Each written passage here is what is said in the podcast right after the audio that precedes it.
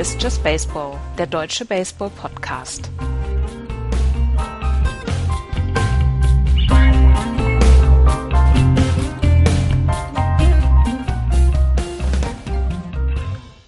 What a difference a week makes. Wir melden uns hier in besten Sommertemperaturen zu einer neuen Ausgabe Just Baseball. Herzlich willkommen. Herzlich willkommen auch an Florian. Hallo, Florian. Moin. Axel ist leider nicht bei uns, der hat leider private Verpflichtungen. Ähm, das hat vielleicht jemand, oder das habt ihr vielleicht auf Twitter gelesen, was. Äh, wir müssen das jetzt hier nicht weiter ausführen. Auf jeden Fall, Axel kann nicht dabei sein. Deswegen haben Florian und ich die zweifelhafte Ehre, euch hier heute diese Woche durch die Just Baseball Sendung zu bringen. Zweifelhaft ist die gar nicht die Ehre, oder? Nein, die ist, äh, das ist, ist eine Ehre, keine Zweifel. Absolut, absolut. Ähm, ähm, ähm, ähm, ähm wir sollen in der National League anfangen, sagt Axel. Vielleicht kommt er noch nach. Ja, dann fangen wir in der National League an, sagt Axel. Was Axel sagt, dann ja, ja fangen ja. wir an. Axel ist der Chef. Mit dem fangen wir an. Gott, der ist der Chef, sag ihm das bitte nicht. er hört die Sendung ja nicht nach, von daher. Ja. Ähm, ja, also jetzt, jetzt bin ich tatsächlich, jetzt bin ich tatsächlich auf dem falschen Fuß erwischt worden, aber wir fangen mit der National League East an. Die ah, Washington ich, wollte dir, ich wollte dir ein Rätsel stellen, mit welcher wir anfangen und dir ein paar Zahlen nennen. Ja, aber dann mach so. Mach, mach, nee, mach, mach du mal. Ja, ich wollte dir sagen, plus 59, minus 32, minus 17, minus 38 und minus 45, welche, welche, um welche Division handelt sich's? Aber es, das hast du jetzt ja schon Es muss die National League East sein. Es sind die Washington Nationals, die mit 30 Siegen und 18 äh, Niederlagen vor den Atlanta Braves führen, die achteinhalb Spiele schon zurück sind mit 21 und 26. Die New York Mets mit 20 und 27 die Miami Marlins mit 17 und 30 und die Philadelphia Phillies auch mit 17 und 30. Hast du den Home Run von Bryce Harper diese Woche gesehen? Den er aufs Oberdeck ja. gespielt hat, auf den dritten Rang? Ja, du hattest es, du hattest es retweet. Ich habe ihn mir nicht angeguckt, weil ich dann immer neidisch werde. Äh, bei den Giants haben wir keinen solchen Powerhitter und dann habe ich immer eine Träne in den Augen, wenn ich solche Bälle sehe. Und mir tut's um die Bälle leid, weil die, die leiden wirklich drunter. Alter, der äh, Bryce Harper ist im Moment wieder in famoser Form und äh, zeigt dann tatsächlich, dass er im Moment dann auch wieder zu den besten Spielern der National League beziehungsweise der Liga gehört. Und die Washington Nationals nach wie vor haben ein sehr, sehr gutes äh, Line-up, was sehr offensiv, sehr gut spielen kann. Und ähm, wir haben, wenn man sich alleine die letzten sieben Tage anguckt, Anthony Rondon ist zum Beispiel Third Baseman, 18 At-Bats in den letzten sechs Spielen mit einem 500er Average gehabt, hat neun Hits gehabt, davon drei Doubles, vier Home Runs. Von seinen neun Hits hat er, hat er sieben Extra Base Hits gehabt ähm, zweimal gewalkt worden. Er hat ein Slugging Percentage von 1,333, also in den letzten sieben Tagen und ein OPS von knapp 2000. Der ist richtig heiß gelaufen. Ryan Zimmerman mit sieben Hits in seinen letzten fünf Spielen. Bryce Harper mit fünf Hits, fünf RBI in seinen letzten äh, fünf Spielen. Trey Turner, äh, Mike Taylor. Sie haben ein einziges großes Problem und das hängt über den ähm, hängt über den ähm, äh, Washington Nationals wie so ein Damoklesschwert. Und das ist das Bullpen-Pitching. Wenn du dir das anguckst beim, äh, beim Pitching in der gesamten ähm, in der gesamten Major League Baseball, jetzt bin ich gerade nicht vorbereitet, ich wollte eine, ich wollte eine, ähm, äh, eine Statistik aufmachen, das muss ich jetzt mal gerade gucken. Äh, Relief Pitching. Die in der National League, äh, in der National League haben die, ähm, jetzt muss ich nochmal, Entschuldigung, Entschuldigung, Entschuldigung, haben die Washington Nationals bislang bei weitem die wenigsten Relief-Innings gehabt. Das heißt, sie mhm. vertrauen auf ihre Starter, die sind sehr, sehr gut, aber äh, du kannst es in beide Richtungen argumentieren. Entweder Steven Strasberg, Max Scherzer ähm, und wie sie alle heißen, sind sehr, sehr gut, oder es wird dem Bullpen nicht vertraut. Sie haben erst 134 Innings Relief Pitching gehabt in dieser Saison. Wenn man sich das anguckt, die Cincinnati Reds mit 191 Innings pitcht, alleine von den Relievern. Oder äh, bei guten Teams, die Milwaukee Brewers sind bei 181 Innings. Die bei guten Teams. Ja, ja, Milwaukee ist ja gut im Moment. Die Chicago. Es ist, ist, ist ja sowieso äh, äh, Gegenteilsaison.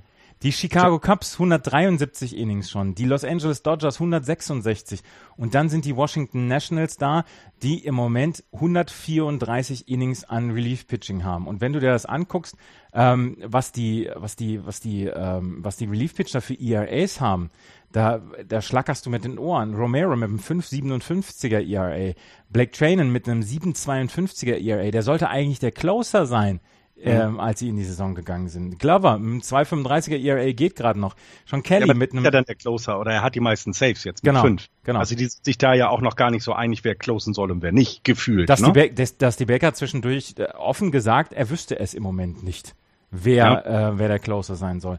Ähm, und dann haben sie noch äh, Sean Kelly mit einem 5,93er ERA, Joe Blanton mit einem 9,49er ERA. Das ist ganz, ganz katastrophal und da müssen sie ran an das Thema. Ja, und ähm, wenn du dir also vor allem anguckst, dass die Starting Pitcher, die vier, die, die schon zehn äh, Starts hatten, dass die im Schnitt über 100 Pitches per Game startet haben, dann zeigt das eben genau das, was du sagst. Sie bleiben oder sie müssen lange auf dem Mount bleiben, damit ähm, das Relief-Pitching nicht so gefordert wird. Und ähm, wenn, wir haben ja gesagt, die, die, die Nationals werden durch die, die East da cruisen. Ich glaube, wenn wir die anderen Teams angucken, da wird nichts mehr kommen. Da, das ist vorbei. Ähm, das heißt, die können sich jetzt voll und ganz darauf konzentrieren, ihre Starter äh, äh, zu schützen, zu, zu, zu ausruhen zu lassen, eben vielleicht im Schnitt 90 Pitches per Game zu haben und vielleicht in, na, also wenn du schon teilweise guckst, hier Max Scherzer hat sechs, was hat er jetzt dann? 6,8 Innings, wenn du so willst, mhm. also sieben Innings ähm, pro Start, Strasbourg genauso. Und das ist dann vielleicht für so eine lange Saison ähm, okay, Ne, wenn du sagst, ich habe 162 Spiele, ich verteile das gut. Die Nationals wollen ja aber mehr. Und in den Playoffs ist, sind die Abstände kürzer zwischen den Spielen. Das heißt, du brauchst ein, ein Pitching-Stuff, das gut erholt ist. Und wenn wir, äh, wenn, wenn wir uns eins sicher sein können, ähm, die Nationals wollen nächstes Jahr oder äh, dieses Jahr in den, in den Playoffs noch weiterkommen und sie haben auch die Chance dazu sie werden definitiv was im Relief Pitching machen. Also da gehe ich ganz fest von auf. Ja, ja, das ist, also wenn sie eine Schwäche haben, dann ist es das Relief Pitching. Du hast super Zahlen bekommst du im Moment von Max Scherzer, von Steven Strasburg und von Gio Gonzalez. Aber ich habe das letzten, ich habe einen Start gesehen von Steven Strasburg, hatte nach sieben Innings hatte er 114 Pitches und kam fürs achte Inning dann nochmal auf den Mount. Weil, ja. weil Dusty Baker seinem, seinem, seinem, äh, seinem Relief-Stuff nicht einen Zentimeter über den Weg traut. Die sitzen da wie die traurigen Gestalten hinten in ihrem Bullpen. Ich meine, das ist ein Luxusproblem, aber es ist ein Problem. In der Postseason willst du erstens frische Starting-Pitcher haben. Und wenn du jetzt siehst, nach einem Viertel der Saison hat ähm, Scherzer, Strasburg und Gonzalez alle schon über 60 Innings. Tanner Roark bei 58, ein Drittel Innings. Das ist eine ganz, ganz große Last, die sie im Moment schon getragen haben. Und dann brauchst du gutes Relief-Pitching. Und so jemand wie Calvin Herrera zum Beispiel von den äh, Kansas City Royals wird auf dem Markt sein. Ähm, der Watson, der Tony Watson von, von den Pittsburgh Pirates wird auf dem Markt sein dieses Jahr. Ähm, da sind gute Relief-Pitcher. Ich glaube, zur, zur ähm, Trade-Deadline werden gute Relief-Pitcher dann verfügbar sein. Ich habe mal geguckt, die, ähm, die Prospect Watch der der äh, Washington Nationals. Sie haben Victor Robles als ähm, äh, Prospect Number One. Der ist, ähm, der ist auch unter den Top 10 im, im Gesamtranking der Prospects in der MLB. Den werden sie wohl nicht abgeben für einen Relief-Pitcher.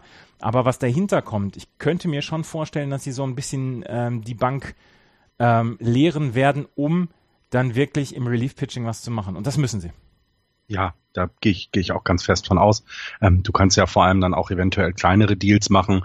Ähm, du brauchst ja jetzt dann einfach nur noch Pitcher, die dich ne, nach der Trade Deadline ähm, einfach, die kannst du ja dich, die, die kannst du sogar überwerfen als Relief Pitcher, denn das einfach Innings abgenommen werden, wo du so ein bisschen Stabilität hast. Ähm, das andere, was ich sehe, ist, ähm, du kannst auch deine Starter einfach mal früher vom Mount nehmen, theoretisch meiner Meinung nach, und kannst sagen, hey komm, dann verlieren wir das Spiel gegen die Braves eben. Das wird uns in der Endabrechnung nicht wehtun. Oder wir verlieren das Spiel gegen die Phillies. Das wird uns in der Endabrechnung nicht wehtun. Du musst also auch da gucken, dass du eben diese, diese, ja, nicht dieses bis ins achte oder neunte Inning bei über 120 äh, Pitches schon oder 110 Pitches schon ähm, deine Starter noch auf dem Mount schickst. Da musst du halt aufpassen. Ich glaube, das wissen sie auch. Ähm, das All-Star Break wird ein bisschen Pause geben für die Jungs und danach sehen wir dann, glaube ich, andere Nationals, ähm, weil, weil wenn wir uns jetzt das, den Rest der Liga angucken, da wird keine Gefahr von hinten noch kommen. Aber ähm, gesegnet sei das Team, das solche Starting-Pitcher hat. Max ja. Scherzer oder Steven Strasburg. Ähm, Steven Strasburg gestern in seinem Start, als die Washington Nationals die San Diego Padres mit 3 zu 0 besiegt haben, hat er 15 Strikeouts gehabt. Also das kann man schon mal machen.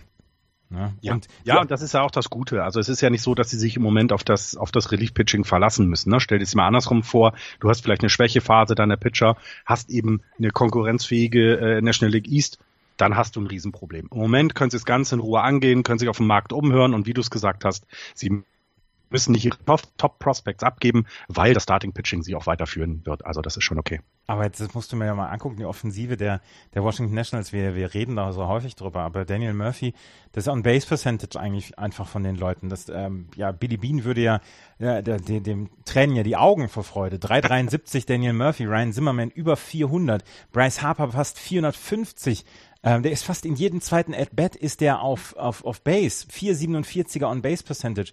Anthony Randon mit einem 3,91er On-Base-Percentage. Jason Worth mit einem 3,86er On-Base-Percentage. Matt Wieters mit einem 3,51er On-Base-Percentage. Da, da geht mir das Herz über, wie offensiv gut die Washington Nationals sind. Ja, ich habe ja damals ähm, vor drei Jahren habe ich ja die Nationals äh, spielen sehen und war ja sehr begeistert von der Ausgeglichenheit, ne, das gute Starting Pitching und die gute Offensive. Und meiner Meinung nach haben sie alles richtig gemacht, die letzten zwei Jahre nochmal draufgelegt. Ne? Also sie haben nochmal nachgelegt und es passt sehr gut. Es scheint ja auch im Clubhaus alles in Ordnung zu sein, so wie es von außen scheint, was ja in, in den Saisons davor nicht so war. Ähm, äh, Im Moment äh, das beste Team in der National League, auch wenn die Rockies den besseren Rekord haben, ja. Aber ähm, die, die, die Nationals sind ähm, das beste Team. Sie haben natürlich, und das ist ja auch bei den Rockies so, die Konkurrenz ist nicht so groß. Du hast diese Streichergebnisse gegen eben Phillies, Marlins, Mets und Braves in der East. In der West hast du sie halt gegen die Padres und die Giants, die du, die du nicht ernst nehmen musst, wenn du spielst. Ähm, deswegen ähm, kann man das so ein paar Wins würde ich dann immer den jeweiligen Teams gerne wegnehmen.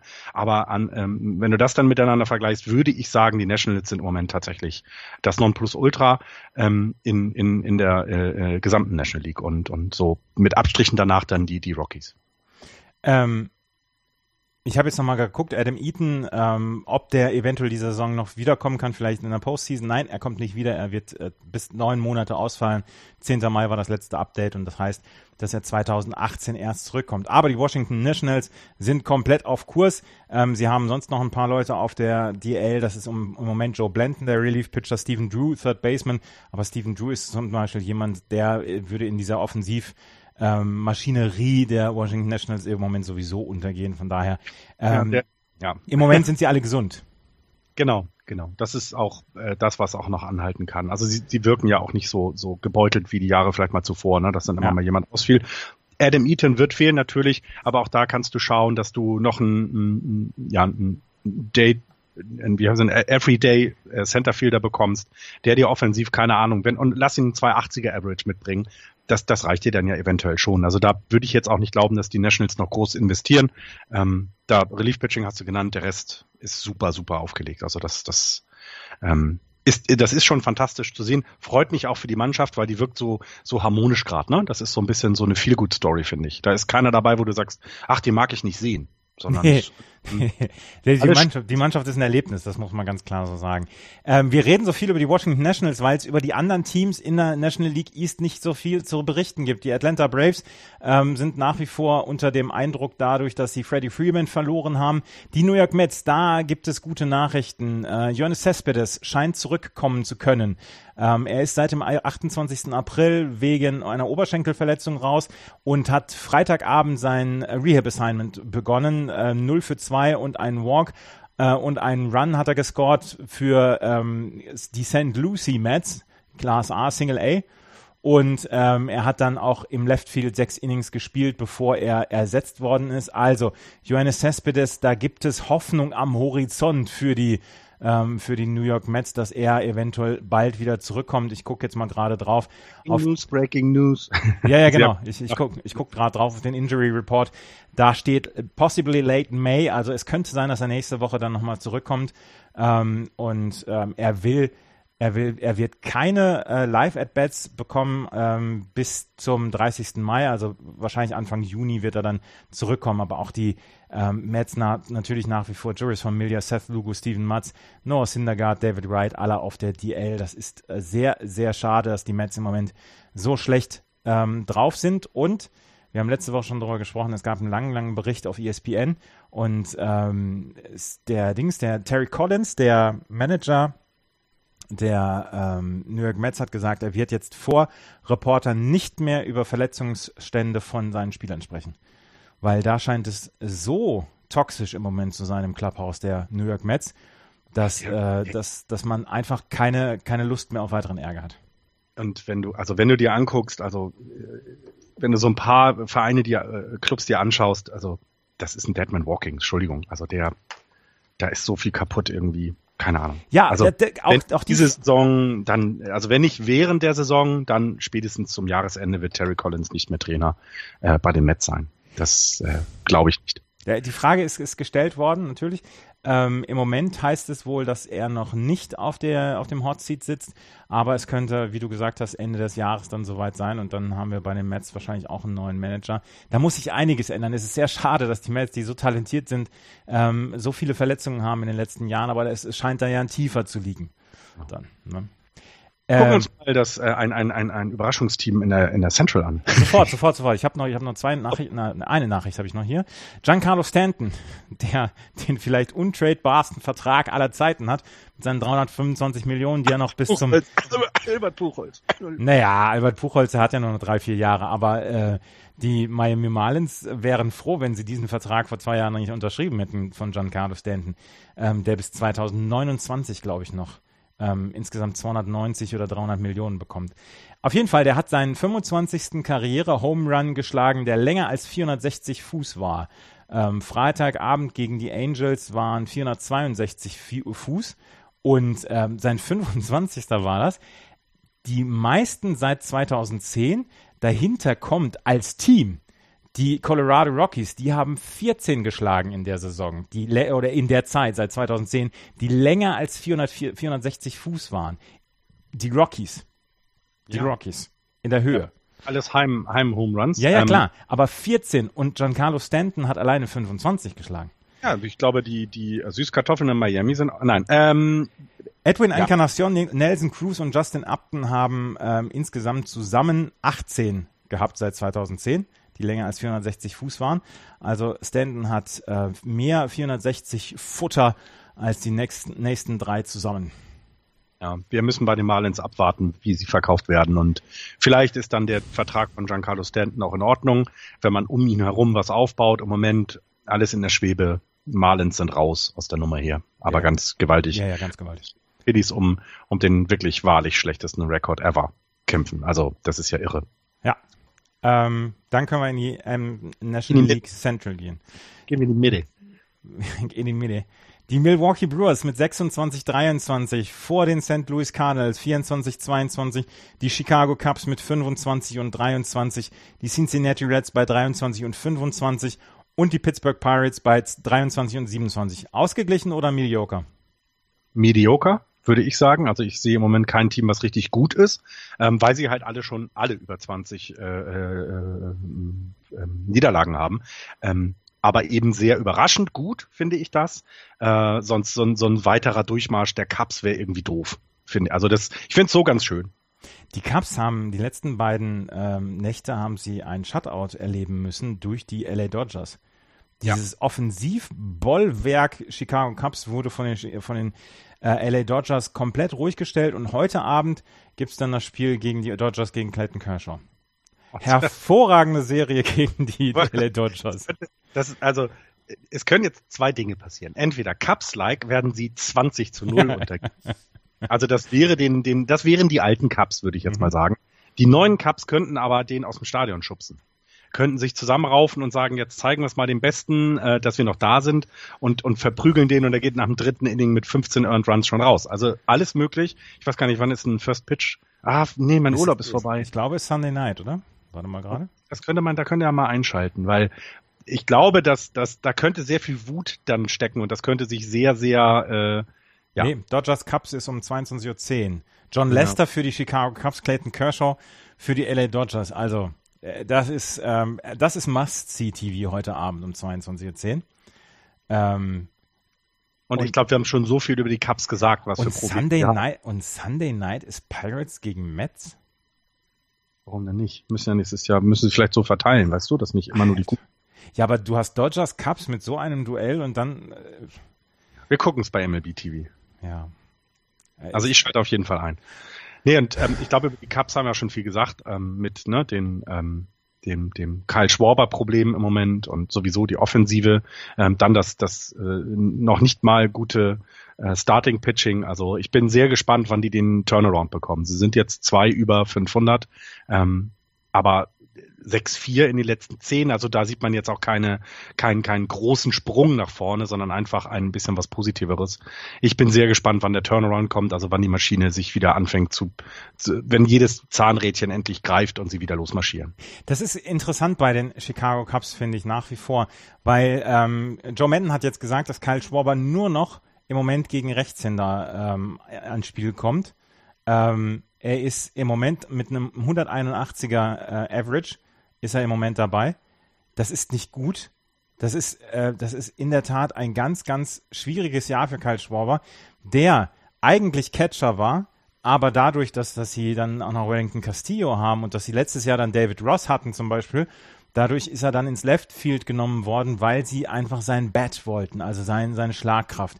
Die bringt er aber dieses Jahr nicht ein bislang und ähm, bislang ist das eine ganz, ganz große Katastrophe, was die, was, was Karl Schwarber abliefert. Und es gab ja dann immer, letztes Jahr gab es ja immer die Trade-Gerüchte um ihn. Und da wurde immer gesagt, nein, die Chicago Cubs lieben Kyle Schwarber, sie wollen ihn und sie werden ihn nicht, abgeben. Ich könnte mir vorstellen, dass sie ähm, Chicago Cubs dieses Jahr nochmal Starting Pitching ähm, Verstärkung haben wollen. Es gibt natürlich nach wie vor die Gerüchte, dass die Chicago Cubs und die Arizona Diamondbacks super miteinander können. Da kommen wir gleich noch drauf zu sprechen. Eventuell um Zach Greinke. Und wen muss man dafür abgeben? Und da gibt es natürlich dann Namen wie Kyle Schwarber, der gehandelt wird, oder Ian Happ oder ähm, Almora Jr. Da gibt es sehr, sehr viele Namen, um die, um die sich dann die kreisen oder die diese Namen kreisen. Und die Chicago Cubs haben so viel Talent auch in ihrem 25-Mann-Roster, dass sie so einen Trade eingehen könnten im Moment. Sie brauchen Starting-Pitching-Hilfe. Ähm, von wem sie die bekommen, das ist im Moment, ähm, das ist im Moment noch fraglich, aber ich könnte mir vorstellen, dass sie auf jeden Fall noch zur Trade Deadline zum Starting Pitching ähm, dann äh, wirklich ähm, aktiv werden. Ja, du bräuchtest noch mal einen Pitcher, der dir unter drei Earned Run Average irgendwie hat, ne? Dann äh, Lester jetzt mit 3,19, Lecky mit 5,18, Arietta mit 4,92, bei, bei ähm, Hendricks haben wir einen 3,25er. Äh, Brad Anderson hat noch gepitcht äh, mit, mit äh, sechs äh, Starting, äh, sechs Starts, aber ein Achter ERA, also du brauchst jetzt noch irgendwie einen, der diesen, diesen fünften Platz in der, in der Rotation übernimmt, ähm, vielleicht sogar jemanden nach unten rutschen lässt, wie vielleicht John Leckie, der da ein bisschen anders, äh, ein bisschen, also naja, noch weniger Innings kann man ja fast nicht sagen. So viel kriegt er ja auch nicht zum Glück. Er ist ja nun auch kein, nicht mehr der Jüngste. Nee, Leckie, nee, Lester war der Alte, ne? Leckie war der Junge. Leckie, nein, nein, Leckie ist der Alte. Sind beide alt. Sind beide alt, ja. Mhm. Was ich halt sehr, sehr interessant finde, und das ist auch so ein bisschen das, ähm, was vor der Saison immer gesagt wurde, äh, sehen wir jetzt hier eine neue Dynasty, ne? Sehen wir so eine New York Yankees 90er Jahre Dynasty, wo sie, ne, die letzten waren, die Back-to-Back -back World Series gewonnen haben. Das waren die Yankees und das ist schon sehr lange her. Und man sieht eben, wie Baseball ausgelegt ist. Baseball ist eben nicht ausgelegt, dass du trotz dieses fantastischen Talents ähm, dominieren kannst und jedes Jahr klar die World Series hast. Nein, das ist, das ist immer sehr viel Arbeit und es passt, muss, muss, jedes Rädchen muss zusammenpassen und hier sieht man es an den Cups und ich finde es ultra spannend, was du gesagt hast. Ich hätte jetzt ähm, bei Starting, also ich hätte gedacht, dass sie tatsächlich noch ähm, ähm, was aus den eigenen Reihen versuchen ähm, wenn du aber sagst, ja, es gibt genug Material, dann glaube ich auch, dass wir da noch einen Starting Pitcher sehen werden. Das Bullpen ist ja soweit in Ordnung, wenn man das mal so überblickt. Da ist jetzt nichts, also da, da sind genug Leute, ne, die, die äh, Wade Davis, der, der Closer ist es, naja, ähm, der, der mit 0,98er äh, ERA auf 18 Innings rum, äh, äh, rumhüpft, der, der Edwards Jr. mit einem äh, äh, ERA e von 1 in 18 Innings, also äh, Rondon haben wir noch und so weiter. Also da ist ja genug da. Ähm, Starting Pitching wird spannend. Kann ich mir sehr gut vorstellen. Und es gibt ja genug Leute, die abgeben würden, ne? Ja, ja, ja. Das, also äh, das Starting-Pitching-Thema ähm, wird kein schwieriges Thema dieses Jahr zur Trade Deadline sein. Es gibt sehr, sehr viele Mannschaften, die Starting-Pitching haben und abgeben würden, weil es auch viele Mannschaften gibt, die einfach mit der mit dem mit den Playoffs nichts zu tun haben werden und die Chicago Cubs werden sich wahrscheinlich bedienen können. Und es gibt auch noch einen, einen Spieler, um den es Trade-Gerüchte gibt, beziehungsweise wo viele wohl sagen, ähm, ja, das könnte sein, dass ähm, dass der getradet wird und das ist Javier Baez. Ähm, mhm. Er wäre, er wäre jemand, der dann auch verfügbar war. Aber wir haben ja vor der Saison schon gesagt, die Chicago Cubs haben vielleicht viel zu viel Talent. Andererseits, jemand wie Jake Arrieta, war das letztes Jahr nur ein Zufall oder war das, ähm, war das etwas, ähm, wo wir jetzt dieses Jahr sagen müssen, das ist Zufall, dass er so schlecht ist das ist ja genau das, was ich, was ich so interessant fand. Axel hatte es in seiner Vorschau, hat er es an, ange, angedeutet oder hat es gesagt, hat gesagt, Mensch, sind die, haben die vielleicht zu viel? Ähm, und das kann eben auch dazu führen, dass, dass Unzufriedenheit herrscht und, und, und, und dass du alle möglichen Dinge im Clubhaus vielleicht nicht mehr so leicht sind wie letztes Jahr auf der Welle des Erfolges.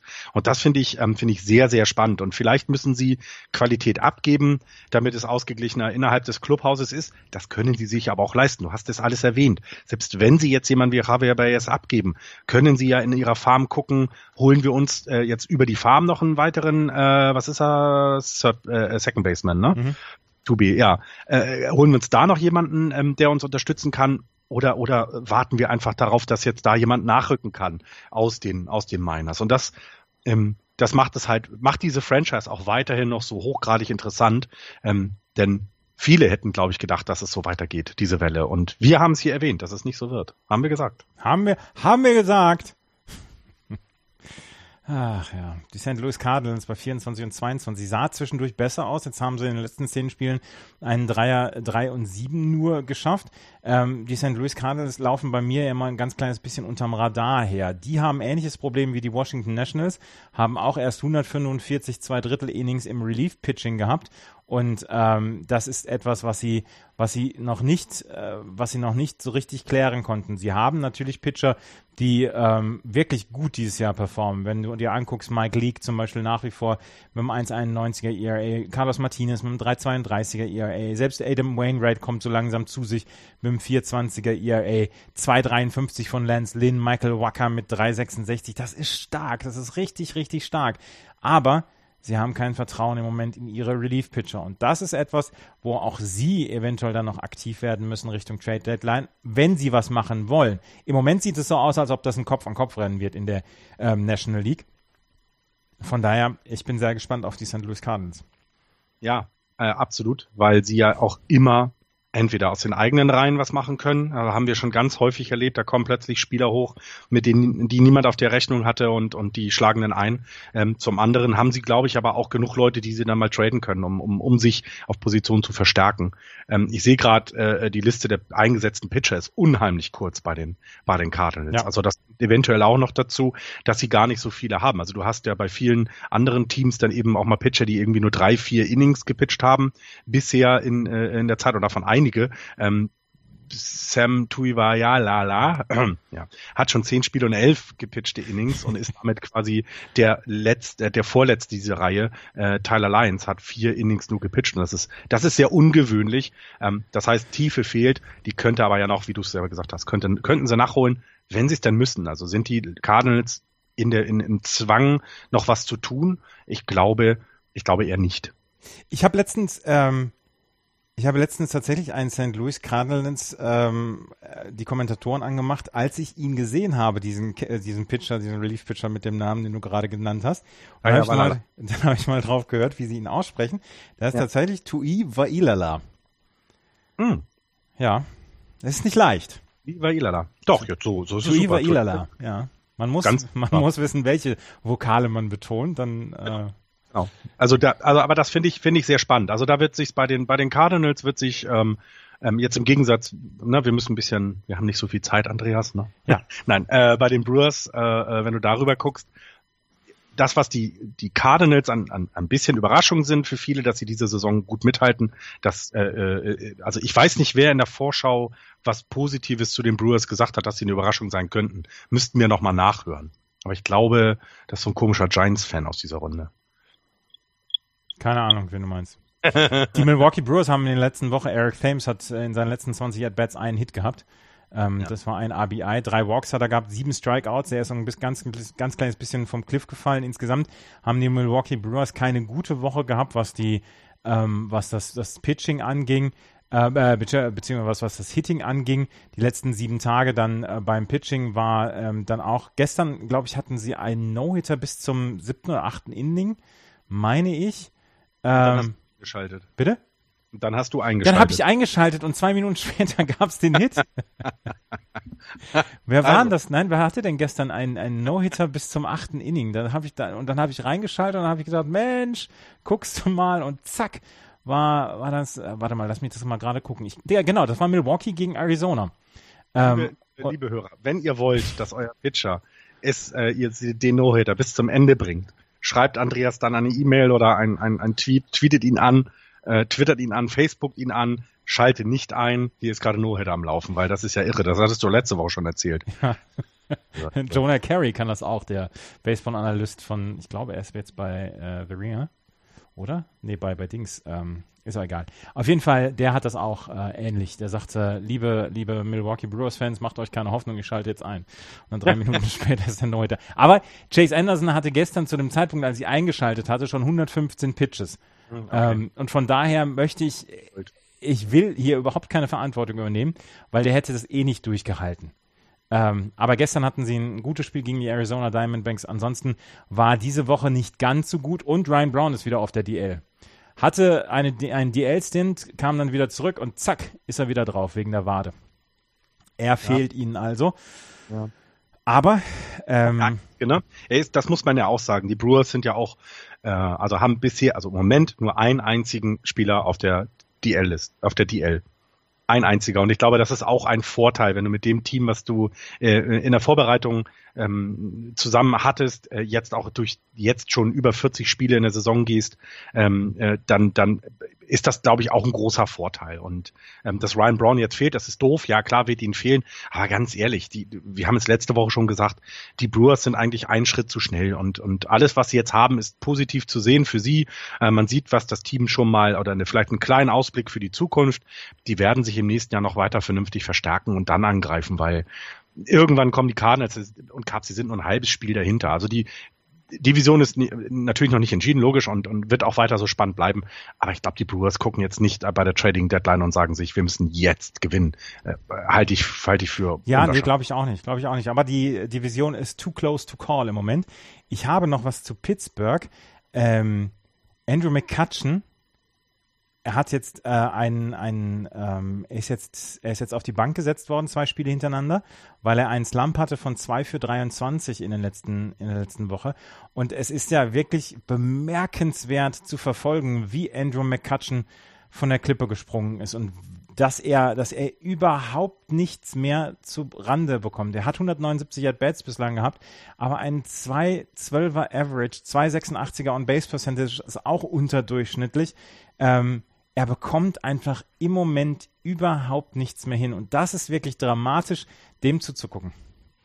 Ja, es gab wohl im Podcast, hat wohl äh, von, von Basta Olni, hat der, und jetzt ich stoße gerade drüber, weil der Name so großartig ist, äh, Basta Olni hat mit Rob Biertempel. Biertempel ist ein super Name, ne? Es ist der Beatwriter ah, von den Pittsburgh Pirates. Auch, ja, auch äh, darüber gesprochen, was, wo es darum geht. Ich habe es jetzt nicht gehört, aber ich gehe mal davon aus, dass es das ist, was wir auch schon gesagt haben, der ist am Ende seiner Karriere anscheinend angelangt. Also da ist nicht mehr viel da. Jetzt kann man sehr viel spekulieren, woran das liegt. Er hat seine Haare ja abgeschnitten vor zwei Jahren und irgendwie fing das Slump dann an.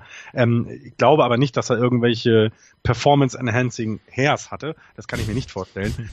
Aber es ist schon sehr faszinierend zu sehen und vielleicht, vielleicht tut Herrn, Herrn McCutcheon mal gut, die Tapete zu wechseln. Denn ich glaube, der, ähm, der Druck, der auf ihm liegt, weil er eben auch ja lange Jahre Gesicht der Pirates war und ja auch für dieses endlich mal wieder eine äh, 500er Saison, also eine positive Saison zu haben, äh, mitgewirkt hat, dass er in die Playoffs gekommen ist mit denen zusammen. Das war ja auch ein Verdienst von ihm. Vielleicht tut es mal gut, die Stadt zu wechseln und, und irgendwo anders mitzuhelfen. Da könnte ich mir dann vorstellen, das meine ich jetzt nicht despektierlich, aber vielleicht dann nächstes Jahr den Braves weiterhelfen oder nächstes Jahr den Brewers weiterhelfen. Also einem, einem Team, was ein bisschen Erfahrung braucht, was jemanden braucht, der vielleicht auch fürs Clubhouse ganz nett sein kann. Weil ich glaube, er ist ja ein lustiger Kerl, ähm, habe ich mal irgendwo gelesen. Ja, ich glaube auch.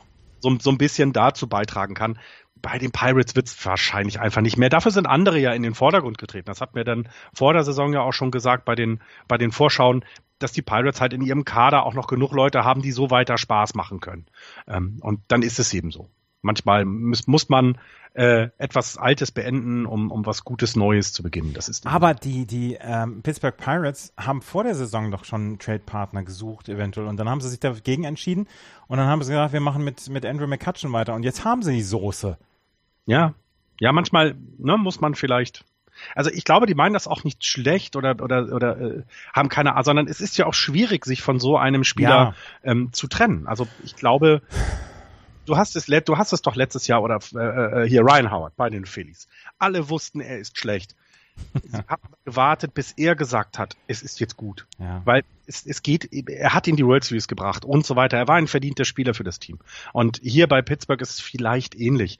Manchmal sieht man die Dinge und, und, und übersieht sie aber dennoch. Äh, Wald, Bäume und so weiter. Ne? Also deswegen, also 2018 hat das Team noch eine Option. Also 2018 ist er weg, würde ich jetzt mal sagen. Der, die werden ja die Option nicht ziehen. Na eben, genau. Es ist ja, ist ja, steht ja völlig außer Frage. Ne? Und dann, sie haben jemanden wie Gregory Polanco noch lange an sich gebunden. Ähm, äh, wen haben sie noch etwas länger dabei? Ian, Ivan Nova, Ivan, Ivan, Entschuldigung, Ivan Nova ist auch noch bis 2019 dabei. Äh, Josh Harrison jedes, auf jedes Fall äh, garantiert nächstes Jahr dabei. Äh, Francisco Savelli ist nächstes Jahr dabei. Also sie, es sind ja genug Leute noch da. Es ist ja nicht so, dass es auseinanderbricht und Vielleicht ist die Geschichte, äh, ach siehst du, selbst, selbst David Freeze ist noch da. Also es ist eben manchmal so, dass, dass das dann vorbei ist. Ist auch nicht schlimm. Wäre ich, wäre ich die Pittsburgh Pirates, ich würde den Rebuild jetzt anstoßen. Ich glaube, natürlich sind die noch nicht weit weg und natürlich ist man, äh, ist man immer so ein ganz kleines bisschen zurückhaltend, wenn man nur dreieinhalb Spiele hinter dem Führenden zurück ist. Und ich glaube trotzdem, dass die Pittsburgh Pirates nicht in die richtige Richtung im Moment marschieren. Hm, wenn du dann, wenn wir jetzt noch kurz einen Augenblick in der Central bleiben, wenn du dir anschaust, was die anderen Teams machen. Die Brewers sind ganz klar in einem Rebuild und man sieht, was da werden kann. Auch die Cincinnati Reds haben in dieser Saison schon bewiesen, dass sie in der Lage sind, Spiele zu gewinnen. Sie haben immerhin schon 23 gewonnen. Das, das, äh, es gibt Teams, die das noch nicht haben. Und die ähm, sind also gar nicht so schlecht. Ähm, dann hast du das Powerhouse Cups, die, die auf die nächsten drei Jahre, vier Jahre, fünf Jahre vielleicht, wenn so jemand wie Brian Rizzo, äh, was sie, äh, was auch alles da noch rumkreucht, Hayward und wie sie heißen, da bleibt, immer Contender sein wird. Und die Cardinals sind die Cardinals, die sowieso jedes Jahr dabei sind. Was willst du jetzt als Pirates machen? Ja. Du hast keine Win-Now-Möglichkeit, also du kannst jetzt nicht sagen, wir äh, äh, powern uns so auf in dieser Saison noch, ähm, dass wir dieses Jahr was machen. Nein, geht nicht. Also du hast vollkommen recht. Jetzt den Rebuild beginnen. Du hättest die Chance, ähm, vielleicht dann ein paar höhere Draft-Picks zu bekommen, wenn du jetzt ein paar, ein paar mehr Spiele noch verlierst. Das hört sich doof an, aber es ist dann nun mal so. Mach das, was noch da ist, zu Geld oder zu, zu Prospects. Ja, gute Idee. Auch wenn es nur dreieinhalb Spiele sind, es wäre der vernünftigste Weg. In der National League West führen die Colorado Rockies. Wer hätte das gedacht mit 32 Siegen und 19 Niederlagen? Dahinter die Arizona Diamondbacks mit 31 und 20. Auch das konnte niemand ahnen. Dahinter die LA Dodgers mit 30 und 20, die San Francisco Giants mit 21 und 30 und die San Diego Padres 18 und 33. Sie brauchen noch 47 Siege, damit ich die äh, Wette gegen Axel gewinne. 65 Siege habe ich den San Diego Padres vorausgesagt. Aber es konnte ja keiner ahnen, dass Colorado und Arizona so stark sind dieses Jahr. Wahnsinn. Also nein, du hast es erwähnt, wir haben das jetzt mehrfach erwähnt. Was ich interessant finde, ist, dass es keinen Nachlass gibt. Ne? Wir, wir, ich gucke immer gerne, weil Baseball eben auch ein langatmiger, äh, äh, langatmige Saison hat, dass also nicht irgendwie äh, eine, ne, die Wochen mal gucken, was immer so passiert. Jetzt sind die Rockies 6-4 in den letzten zehn. Die, die Diamondbacks 8-2 und die Dodgers 8-2. Das heißt, die, die gehen im Gleichschritt da voran. Wo hast du sonst, dass zu diesem Zeitpunkt der Saison drei Teams in der Division schon 30 Siege haben, ne? Also selbst die Yankees haben noch keine 30. Die Twins haben noch keine 30. Nur die Astros in der American League. Die Nationals sind bei 30 und die Brewers haben 26. Also du siehst, dass hier sehr viel Qualität immer noch vorhanden ist. Der von mir erwartete Einbruch der Diamondbacks scheint es nicht zu geben. Irgendwie, weil das ein gutes Team ist. Ja, weil es ein gutes Team ist und die Rockies sind offensiv weiterhin im Moment, also im Moment ja zweitbestes Team von den Runs her in der, in der, in der National League. Ich weiß gar nicht, wie sie insgesamt liegen. Insgesamt sind sie sogar auch zweitbestes Team, äh, liegen übergreifend.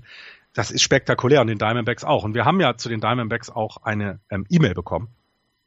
Ähm, warum die denn so gut sind oder was wir vielleicht auch übersehen haben. Ne? Also wir hatten letzte Woche darüber gesprochen, wie die Situation um Granky ist. Ist das jemand, den man jetzt wegschicken äh, sollte? Der Sebastian Swoboda, ein Zuhörer von uns, schöne Grüße, hat eben gesagt, nein, also ne, gar nicht, überhaupt nicht, jetzt nicht.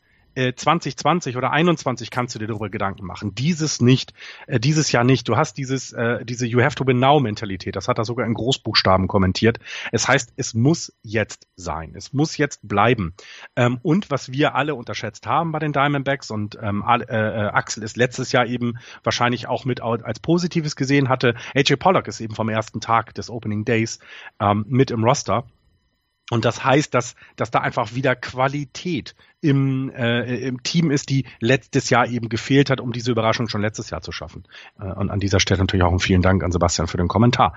Das heißt, bei den Diamondbacks ist es vielleicht tatsächlich von uns so ein bisschen übersehen, eine, wir halten das durch jetzt. Wir bleiben jetzt und, und wir wollen jetzt und nicht mit, mit irgendeinem anderen Quatsch anfangen. AJ Pollock ist natürlich dann jetzt auch wieder auf die L seit 25.05. Ja, ähm, aber der Kommentar war noch nicht so weit. Ja, ja. Tajon Walker ist auf der DL.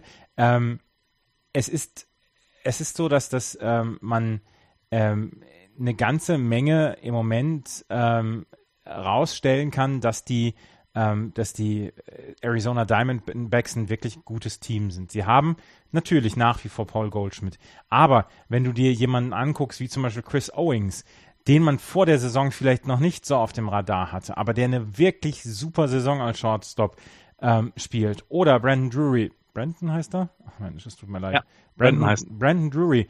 Ähm, Peralta, AJ Pollock, äh, wir haben es gerade erwähnt, die spielen alle offensiv eine sehr, sehr gute Saison. Dann hast du jemanden zurückbekommen wie Zach Greinke, der einfach unglaublich gut pitcht in dieser Saison mit einem 3,24er ERA.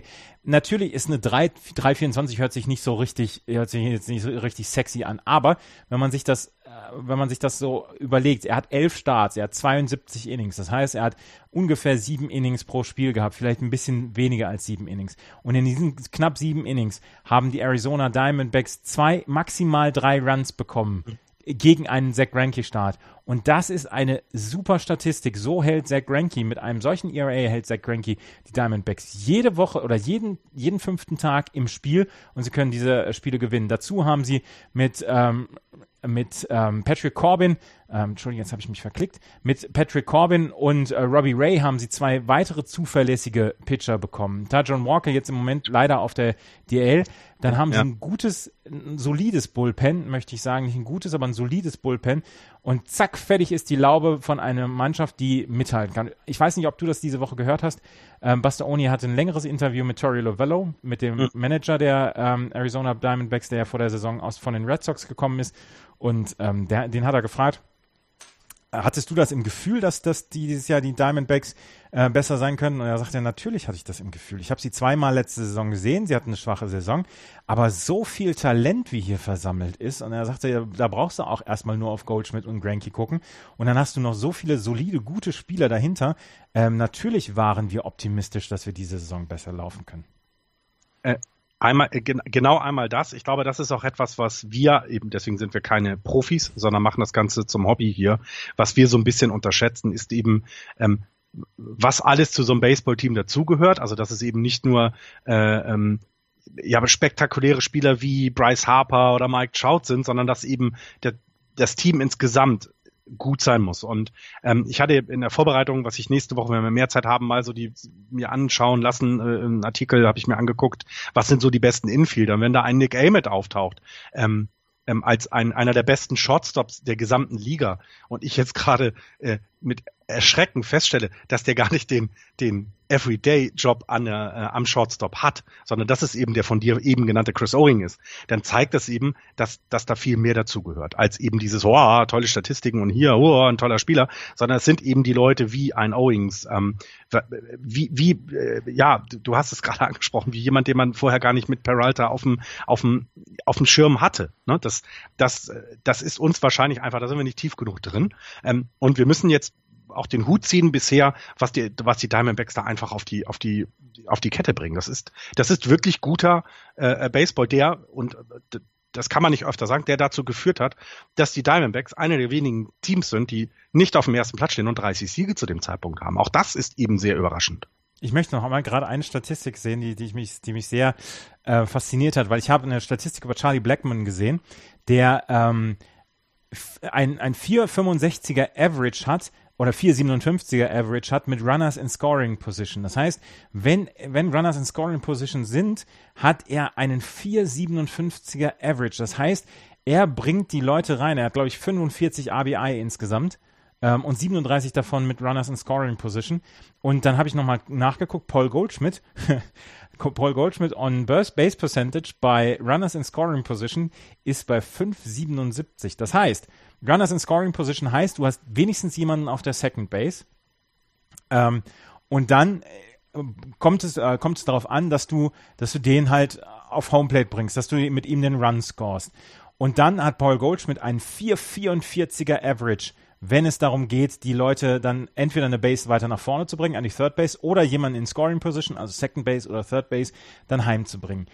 Und wenn du so jemanden im Roster hast, dann ist dieses, dieses Left-on-Base-Problem, was viele Teams dann auch haben, ist überhaupt nicht existent. Das ist der Hammer. Das ist der Wahnsinn. Genau, und dann noch eine, eine, eine Sache eben, die das vielleicht abrundet. Äh, Jake Lamb hat 14 Home Runs und führt damit die, ähm, die Diamondbacks an. Da gibt es Teams, die ähm, nicht so viele haben. Äh, also die, die haben noch nicht mehr 14 Home Runs geschlagen. Wenn ich so Richtung Giants gucke, da könnte das gerade mal so hinhauen, dass sie 14 insgesamt haben. Ähm, und Paul Goldschmidt hat 11. Also du hast dann auch Power. Ne? Das ist eben nicht nur dieses, ja, sie kommen an Base, das ist auch in Ordnung, sondern es kommt auch Power noch dazu. Das macht das eben so ja so äh, äh, so unberechenbar auch, was jetzt gerade passiert. Und äh, du musst dann versuchen, um sie rumzupitchen. 38 Walks bei Goldschmidt bisher. Jake Lamb hat 26 Walks bei, äh, was haben wir, 47 gespielten Spielen. Also da ist es ja schon, ne, bei, bei Goldschmidt sind es äh, 38 Walks in 51 Spielen, also 180 at Bats. Der kommt halt auch immer dann am Base Ne, kommt auch gerne mal am Baseball, einfach halt um, um ihn rumgepitcht werden muss. Du kannst es dir nicht erlauben. Das ist schon faszinierend. Ja, es ist, äh, es ist erstaunlich. Zu den Colorado Rockies habe ich noch. Die Rockies haben am Freitag, nach dem Freitagsspiel, hatten sie einen Rekord von 32 und 18. Das ist der beste Rekord nach 50 Spielen ever für die Colorado Rockies. Und auch da, wenn man sich das anguckt, wir haben es jetzt gesagt, sie sind mit 6-4 in den letzten 10 vielleicht ein bisschen geschwächelt, aber sie haben ja immer noch eine, also sie gewinnen ihre Serien. Das ist ja das, was im, im, im Baseball so wichtig ist. Gewinn einfach deine Serien, dann hast du einen positiven Rekord. Und das schaffen sie. Und das mit, mit einer Regelmäßigkeit, die überrascht. Im Moment, beste Division im Westen, äh, drei Teams über 30 Siege. Äh, sie dominieren dann damit auch die, die äh, Wildcard-Standings, denn die, die Cardinals sind vier Spiele hinter den Dodgers. Äh, einfach nur mal um reinzuwerfen, wie das im Moment in der National League aussehen würde. Das heißt, wir hätten genau aus der West diese drei Teams. Und wer vor der Saison darauf gewettet hat, dass wir vielleicht äh, die Rockies als Divisionssieger haben und dass die Diamondbacks und die Dodgers in die Wildcard kommen, ich meine, viele haben gesagt, die Dodgers werden gewinnen und die Giants haben vielleicht eine Chance auf die Wildcard, ne? Aus so diesem guten, ach, die Giants kriegen schon irgendwie hin, Gesabbel. Ähm, it, it, nein, sehr viel Geld hätte man damit verdient. Sehr viel Geld. Ich habe es euch vor der Saison gesagt, aber auf mich hat ja keiner gehört. Bei den Diamond, äh, bei den Rockies, ja. Die ja. Diamondbacks hast du nicht auf der Rechnung. ja, hatte ich nicht auf der Rechnung. Ab, äh, äh, na, also das reicht. Also, aber, aber letzte Woche gab es die Serie Diamondbacks gegen Rockies und das war großer Spaß. Das war wirklich großer Spaß. Die konntest du dir gut angucken, die Spiele. Das ist super. Ähm, die zu den Diamondbacks habe ich, äh, was ich, was ich lustig äh, finde bei den Diamondbacks noch, ähm, 2017 äh, Run scored at home, erster Platz, die Diamondbacks.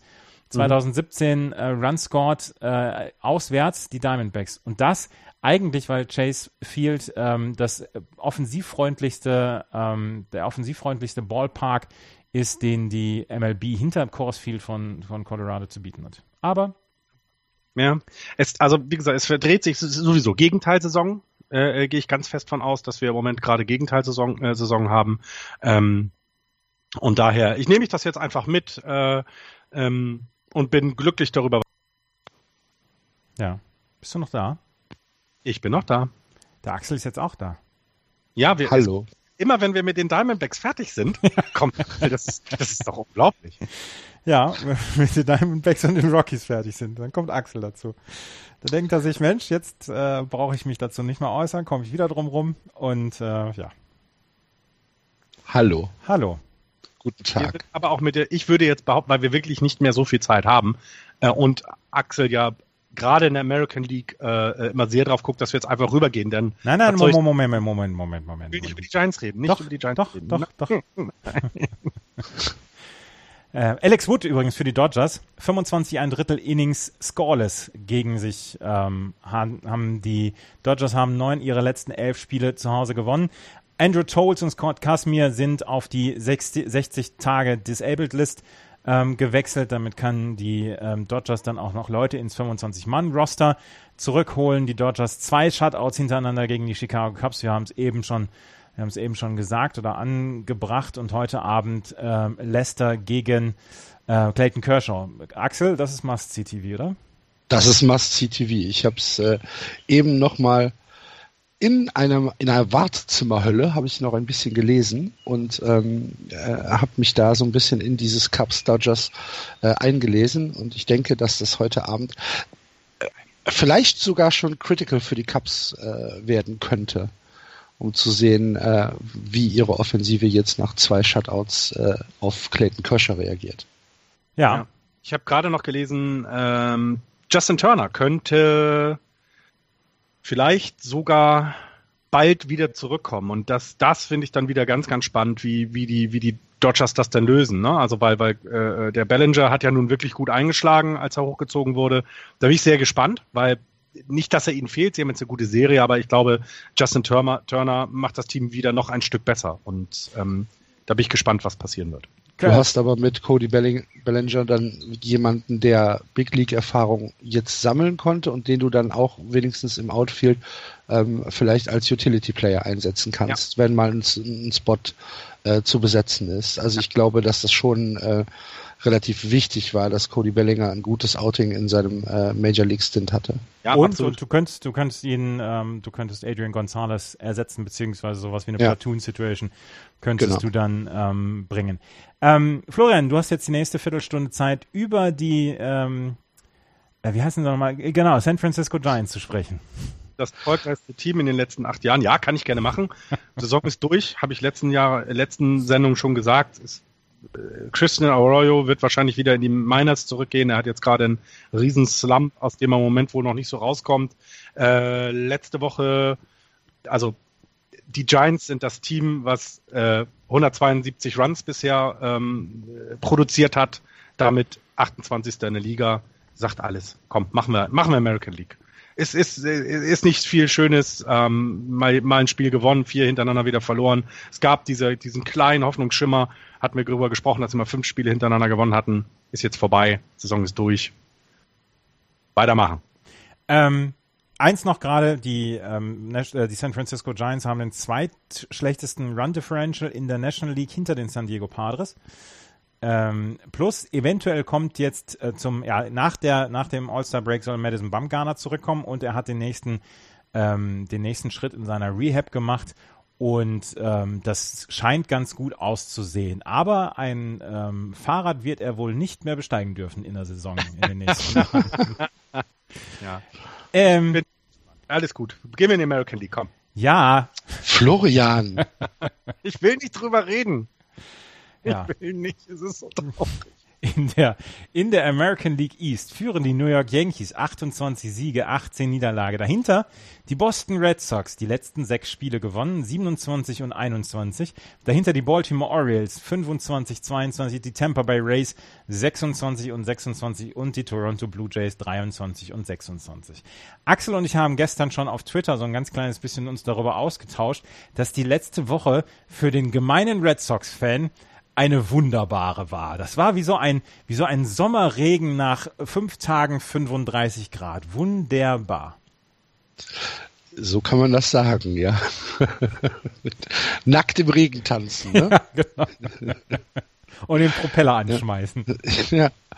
Ähm, nein, tatsächlich äh, muss man muss man ja sagen, wir waren ähm, letzte Woche gab es noch oder vor zwei Wochen gab es noch die Frage, wann äh, muss Panik anfangen bei Boston. Haben wir gesagt, ja, wir müssen halt mal bis zum All-Star-Break warten und gucken, äh, wie sich dann, wie sich äh, die Situation bis dahin in Boston darstellt. Und ähm, was mir jetzt an der letzten Woche so gut gefallen hat, war, dass man sowohl in der Offense gesehen hat, dass es klicken kann. Mhm. Das ist wird auch sicherlich wieder Wochen geben, wo du sagst, verdammt, äh, wo ist die Produktion hin? Aber es kann klicken, es ist also kein Lost Cause. und ähm, dass die Konzentration meines Erachtens äh, der Mannschaft eine ganz andere war als am Anfang der Saison. Also es gab ähm, richtig gute Plays, einzelne Plays, defensive Plays, äh, wo du gesagt hast, na, vielleicht wäre das äh, Ende April, äh, wäre der, wär der vielleicht da nicht hingekommen oder hätte den Ball irgendwo anders hingeschmissen. Äh, das, hat, das hat mir sehr, sehr gut gefallen. Natürlich eine Serie gegen die Texas Rangers, die am Anfang der letzten Woche noch ja, red hot waren, äh, bevor sie dann äh, gegen, gegen die äh, Red Sox spielen mussten und dann äh, 11-6, 9-4 und 6-2 abgekanzelt worden sind. Äh, das, das war schon, das war schon balsam. Und jetzt die zwei Shutouts vorgestern und gestern gegen die Seattle Mariners. Ähm, das, das hat schon, das hat schon großen, großen Spaß gemacht, muss man sagen. Ähm, wenn man jetzt kein Red Sox-Fan ist, dann ist noch kein Grund, jetzt eine, ähm, eine, eine Panikmaschine anzumachen und zu sagen, ach du lieber Gott, da sind sie wieder. Jetzt können wir, jetzt können wir uns wieder äh, eingraben bis, äh, bis Oktober. Soweit ist es noch nicht, aber es war auf jeden Fall ein Schritt, der gezeigt hat, ähm, es kann klicken, wenn äh, die Dinge, die wir vor der Saison gesagt haben, dass sie crucial sind, dass die, dass die funktionieren.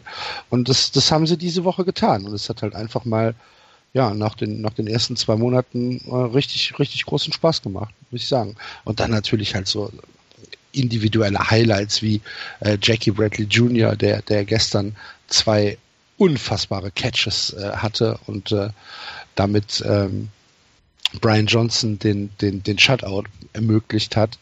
Äh, das, das war ja, das war grandios. Das war super. Das war grandios gestern.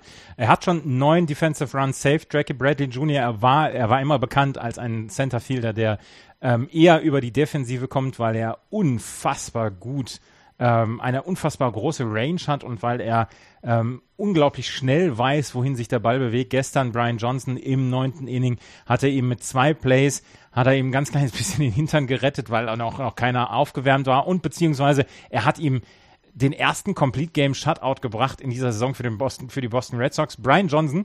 Und die Belohnung dafür war, er wird jetzt wieder in die Triple A geschickt, weil, ja, David, weil David Price am Montag zurückkommt. Ja. Übrigens, das, der erste äh, Shutout eines Starting Pit, eines Rookie Starting Pitchers seit 1998 für die Red Sox. Und wer, wer war's vorher? Weiß ich nicht. Wer, wer hat alle Rekorde vorher gehabt in Boston? Ähm, ach so, Pedro Martinez. Ja, natürlich. Pedro, Pedro in seinem ersten äh, Outing als äh, Major Leaguer natürlich Complete Game Shutout. Ist ja logisch, ist ja klar. Der, der, ich ich habe ich hab mich leider 2000, 2001 noch nicht so äh, für Baseball interessiert, beziehungsweise hatte nicht die Gelegenheit. Aber die ersten zwei Saisons von Pedro Martinez müssen, müssen der Oberwahnsinn gewesen sein. Ja. Ja, ja, ja. Ist ein guter. das, ist, ist, ein guter. Übrigens in der Defensive Runs Saved Statistik, also ähm, mit De Defensivaktionen ähm, Runs einsparen beziehungsweise dem Team dem Team Runs ähm, ja ja Team Runs sparen, das äh, führt Nolan Arenado an. Zwölf Defensive Runs saved. Ja, sehr Vor überraschend. Also ich würd, werde da nächste Woche nochmal was zu sagen, wenn wir ein bisschen mehr Zeit haben. Ähm, das ist äh, hochgradig spannend, was da, ähm, welche Spieler da im Vordergrund sind und welche nicht. Das ist wirklich eine spannende Geschichte. Ja. Ähm, ja. Ähm, ähm, ähm, ähm Yankees waren wir. Eigentlich wollten wir ja mit den Yankees beginnen, weil die ja die ersten in der National, äh, American League East sind, aber ihr könnt ja nur über die, jetzt über die Red Sox reden. Jetzt ist er wieder beleidigt. Nein. ich, ich höre das ja gerne im Gegensatz äh, zu dem, was ihr immer denkt. Ich höre das ja gerne, weil es ist schön, wenn sich zwei, die emotional so beteiligt sind, trotzdem so viel Ahnung und, und Wissen einbringen. Das ist halt sehr schön. Ach du liebe Güte. Die, die, die Lass ihn reden. Lass ihn einfach ja. ja, echt.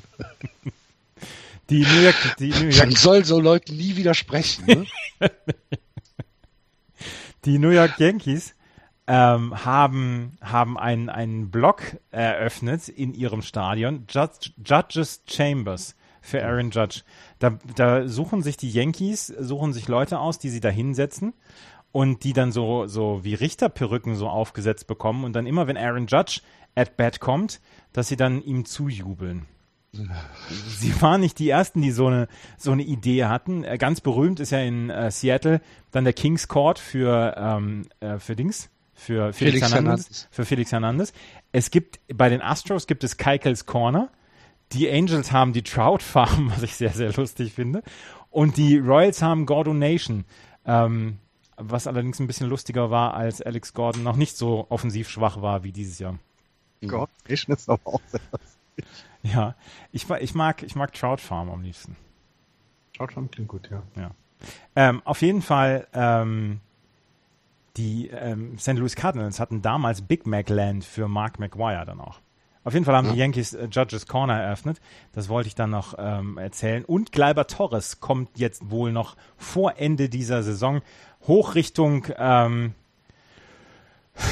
hoch Richtung Big League. Gleiber Torres, der Top Prospect der, ähm, der New York Yankees, ist jetzt von Double A in die Triple A promoted worden. Scranton Wilkes Bar heißt, äh, Scranton Wilkes Bar Rail Riders heißen sie. Und hat dort in den ersten ähm, 14 At-Bats dann auch schon knapp einen 300er Average gehabt, einen 444er On-Base Percentage. Der ist richtig gut. Der ist Shortstop und soll eventuell Chase Hadley schon in dieser Saison beerben, weil der im Moment so ein ganz bisschen struggelt. Und ansonsten ähm, Masahiro Tanaka war das große Rätsel der New York Yankees in den letzten Wochen, hat aber in seinem letzten Spiel einen unglaublich guten Start gehabt und ähm, jetzt sind wohl die Zweifel wieder ausgeräumt. Ansonsten, was habt ihr zu den Yankees? Mich wundert Luis Severino immer noch. Ja. Ähm, richtig gutes Jahr, wirklich richtig, richtig gutes Jahr. Ähm, mich wundert neben seiner ERA, die er hat, äh, wundert mich vor allen Dingen die Strikeout-Ratio, die sich äh, zum letzten Jahr äh, einfach krass verbessert hat. Das ist ähm, einfach ein Asset, den ja hatte ich nicht auf der auf der Liste vor der vor der Saison. Michael Pineda äh, kommt kommt auch noch einigermaßen gut durch die Saison. Insgesamt ist das äh, Yankees Pitching viel viel besser als ich erwartet habe. Ja.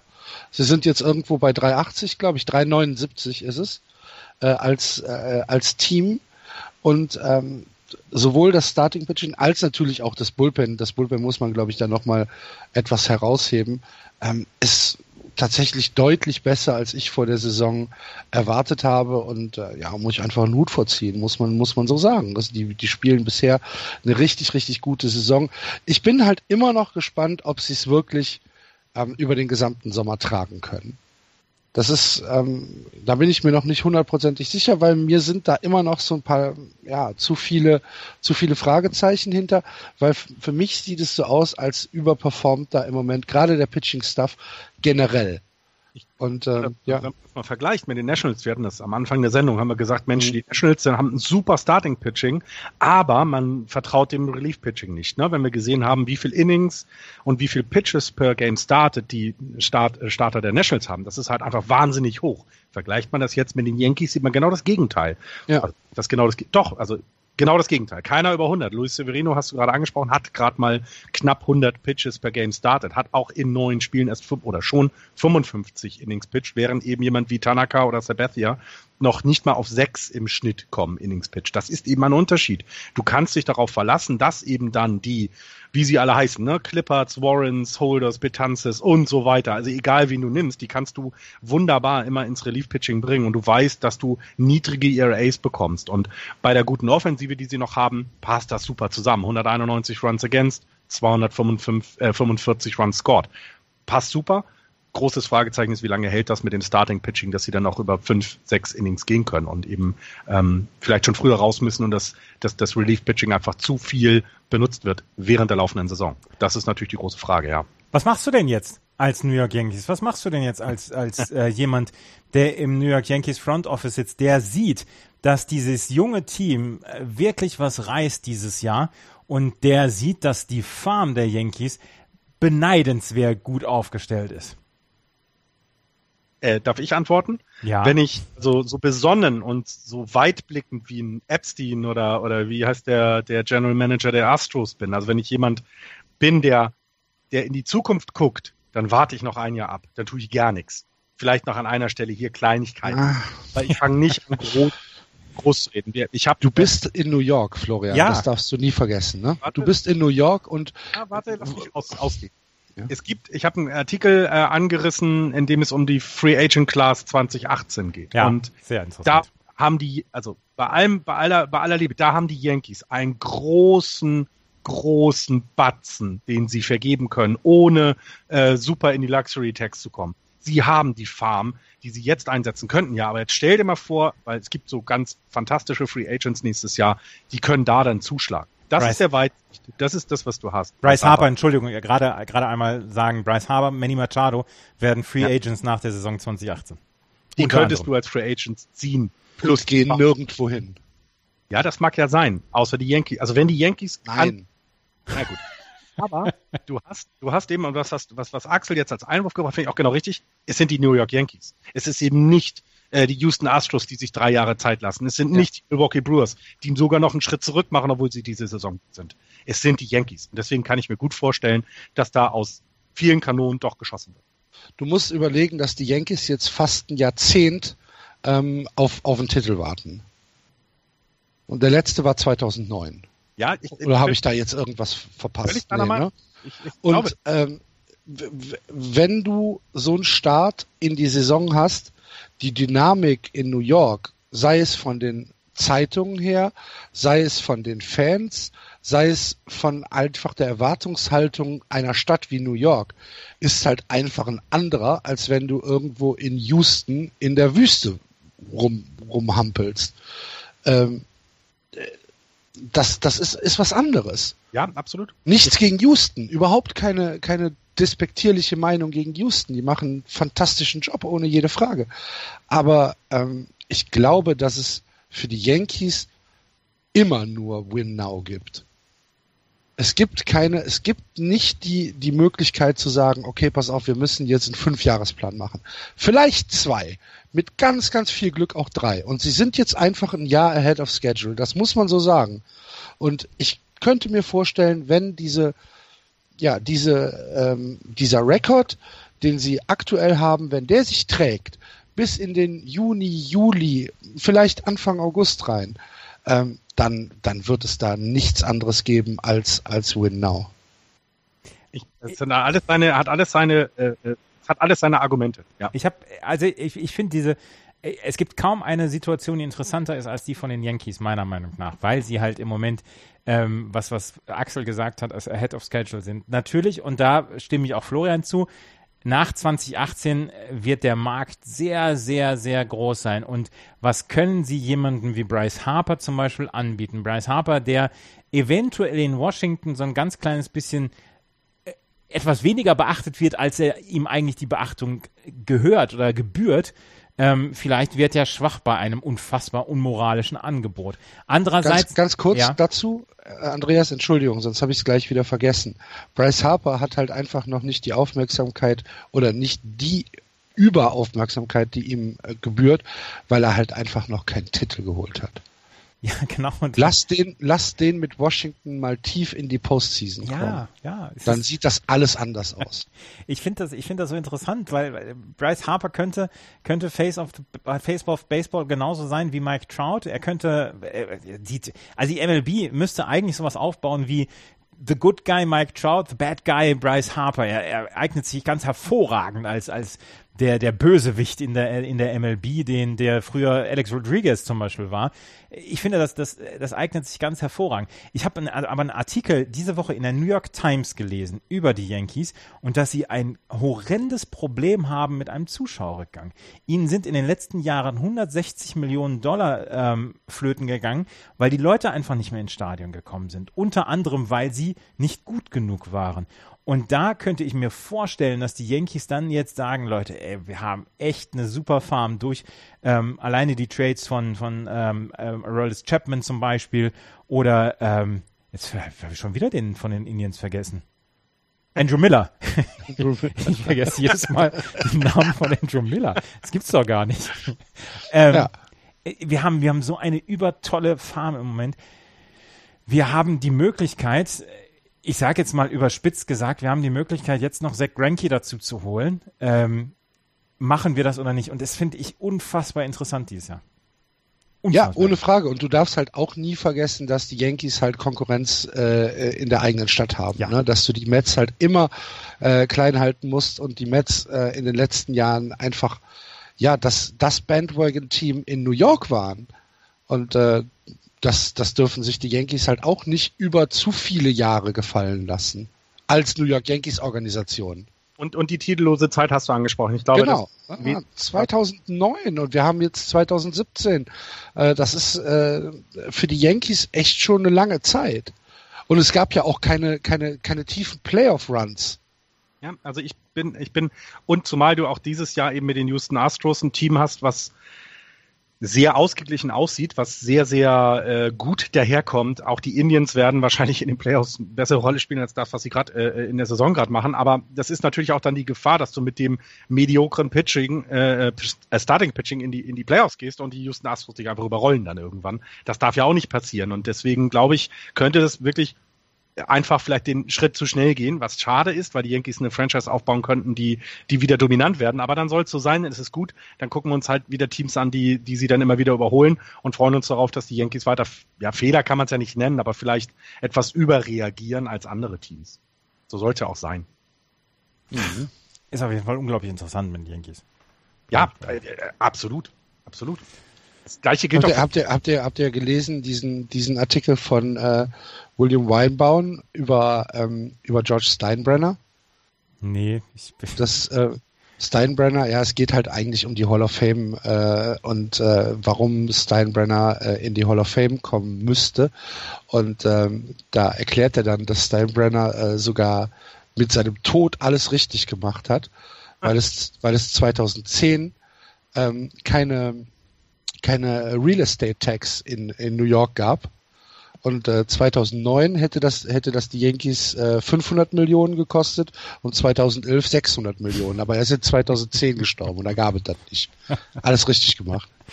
Ah, ich habe übrigens ähm, äh, vorletzte Woche, als, als, die, als die Nummer zwei von Derek Jeter an die Wand genagelt worden ist bei im Yankee Stadium, habe ich dann nochmal ein Interview von ihm und ich glaube Carl Ravage war es auf ESPN, habe ich gehört. Und dann ist es mir nochmal bewusst geworden, weil es nochmal gesagt worden ist, in der Karriere von Derek Jeter hat es genau ein einziges Spiel gegeben, in dem es für Jeter um nichts ging. Das war, das, das war sein allerletztes Karrierespiel. Erstens hatte er nie eine Losing Season mit den New York Yankees. Zweitens war er in keinem seiner Jahre bei den Yankees am letzten Spiel ähm, außerhalb des Playoffs-Rennens. Das heißt nur in seinem allerletzten okay. Spiel. Und sein allerletztes Spiel beendet er mit einem Walk-off-Home Run. Ja. Wow. Die Karriere kann man als, als halbwegs gelungen bezeichnen. Das Vader, das, das Vader Cheerleading, weißt du, so den Bösewicht äh, eigentlich, eigentlich doch irgendwie cool finden, weil er auch echt gute Leistung gebracht hat. Muss man ja, man muss ja den Hut äh, ziehen vor diesem, vor diesem Spieler. Ähm, professioneller geht's, glaube ich, fast gar nicht mehr in den letzten zehn Jahren. Ähm, und ja, aber trotzdem ist er aus dem Evil Empire und äh, man schüttelt immer den Kopf. Ja. Aber dieses, es ging in seiner gesamten Karriere in einem einzigen Spiel um nichts. Das ist der Wahnsinn. Das ist der absolute Wahnsinn. Aber ich, ich finde das jetzt sehr. Ist das so, dass es seit 2009, also seit, seit der Saison 2010 bis 2015 für die Yankees äh, am letzten Spieltag immer noch um Playoff-Teilnahme ja. ging? Ja, die haben doch 2015 erst das erste Mal ähm, das erste Mal die, die Playoffs verpasst seit ewiger Zeit. Genau. Es, es, okay. Die, Yan ja. die, die Yankees waren halt immer da. das ist wie Zecken. Das ist wie ja. Zecken im Sommer. Die sind auch immer da. Ja. ja. Muss mal rausdrehen. Ja. Nie ziehen. Genau. Manny Machado hat eine schlechte Zeit. Yes. In seinen letzten 14 Spielen 1,83er Average mit 4 RBI. Ähm, insgesamt haben die Baltimore Orioles zwei wirklich böse Wochen hinter sich. Und ähm, seine Swing and Miss Strike, äh, seine Swing and Miss Rate ist ähm, von 19,9% 2013 auf, 2000, auf 2017 26,3% gestiegen. Seine Strikeout Rate ist die höchste seiner Karriere und ein Spieler seines Talents, der sollte nicht schlechter werden in diesen Statistiken. Und 2017 ist kein gutes Jahr ähm, für Manny Machado. Und insgesamt jetzt die letzten sieben Tage waren eine Katastrophe für die Baltimore Orioles. Wenn du dir die Stats anguckst von den letzten sieben Spielen, Chris Davis zum Beispiel hat zwei Hits in 22 At-Bats gehabt, Manny Machado fünf Hits in 22 At-Bats, Mark Trumbo auch nur fünf Hits gehabt, J ähm, Jonathan Scoop fünf Hits, Wellington Castillo ähm, zwei Hits, äh, Andrew Jones vier Hits, nur JJ Hardy hat einen guten Average gehabt. Der hat in äh, 16 At-Bats hat er sieben Hits gehabt, 4,38 ähm, Average. Die, die, du musst das ausweiten. Drei der letzten 16 Spiele ja. haben sie gewonnen. Ja. Das ist halt zu viel. Und jetzt ist, ist auch noch ähm, hier, wie heißt es, Adam Jones ist verletzt. Hat sich gestern verletzt. Mhm. Äh, am Knie. Adam, nicht Andrew, ja. Mhm. Bitte? Ich habe eben Andrew Jones gesagt. Nee, Adam, Adam, Jones. Adam, ja. Adam, Adam Jones. Und äh, ja, es, es, es nordet sich so ein bisschen ein bei den Orioles, ne? Ja, und das war nach diesem, nach diesem Start, nach diesem Superstart, war das nicht so in dieser Form zu erwarten, wie ich fand. Ähm, die sind, ja, sie sind so ein ganz kleines bisschen auch vom, vom, vom Berg gefallen jetzt auch. Und ähm, offensiv klappt es nicht und offensiv muss es klappen, weil sie halt im Moment nur mit Wade Miley und Dylan Bundy zwei Pitcher haben, auf die sie sich verlassen können, zwei Starting-Pitcher. Ähm, Ubaldo Jimenez, das Ubaldo Jimenez-Dings. Äh, Kevin Gossman ist nicht gut drauf. Und ähm, insgesamt ist das, was die, was die Orioles in den letzten zwei Wochen gemacht haben, ich, ich habe nichts dagegen, aber das war nicht gut in den letzten. Wir haben jetzt die letzten sechs Spiele verloren, unter anderem jetzt auch die letzten zwei gegen Houston. Ähm, sie haben eine, eine Zeit lang, so, also Mitte April hatten sie ja diese, diese Hassserie oder Ende April hatten sie ja diese Hassserie gegen die Red Sox. Da haben sie dann so ein bisschen Feuer gefangen und da haben sie viele Spiele gewonnen.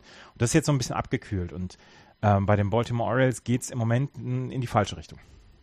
Ja. Glaubst du, dass äh, Jiménez in den Bullpen geht? Nee. Ja, das ist ja eine, eine, Diskussion in Baltimore. Ja, das ist jedes Jahr eine Diskussion in Baltimore. Ja, meinst du nicht? Nee, äh, sie würden ihn, glaube ich, gerne loswerden, aber wer nimmt ihn schon? Ja.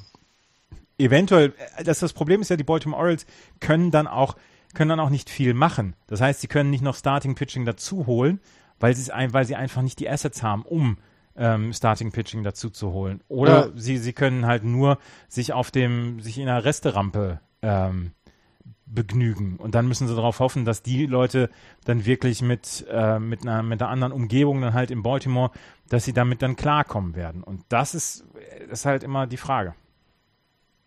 Ich würde vielleicht noch mal in den Raum werfen, vielleicht haben sie jetzt den Slump, den andere Teams noch im ha, Juli, August bekommen werden. Kann ja auch sein. Also das ist tatsächlich auch, sie sind ja ein bisschen überperformt, haben sie, das, das haben wir auch schon angesprochen gehabt.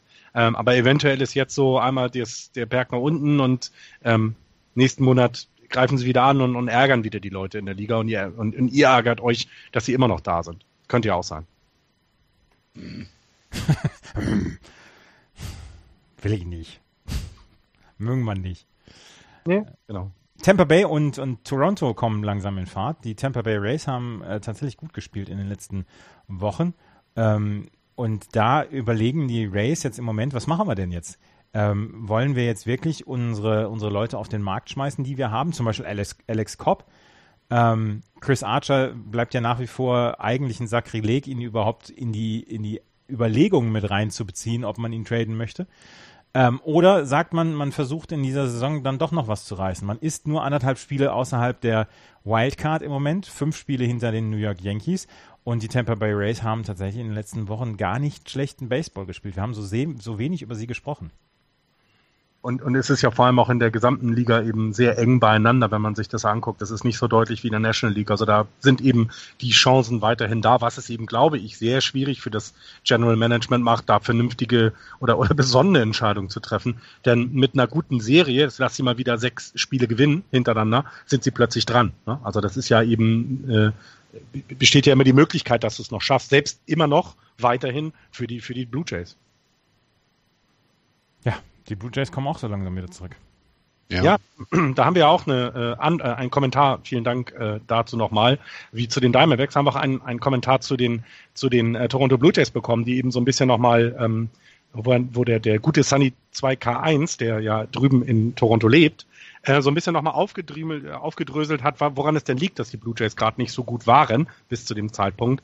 Ähm, denn sie waren, ähm, den, nach unserer Sendung, der aktuelle Rekord war nur zwei Spiele schlechter als 2016 in, in, in, der, ähm, in, in, in der Endabrechnung.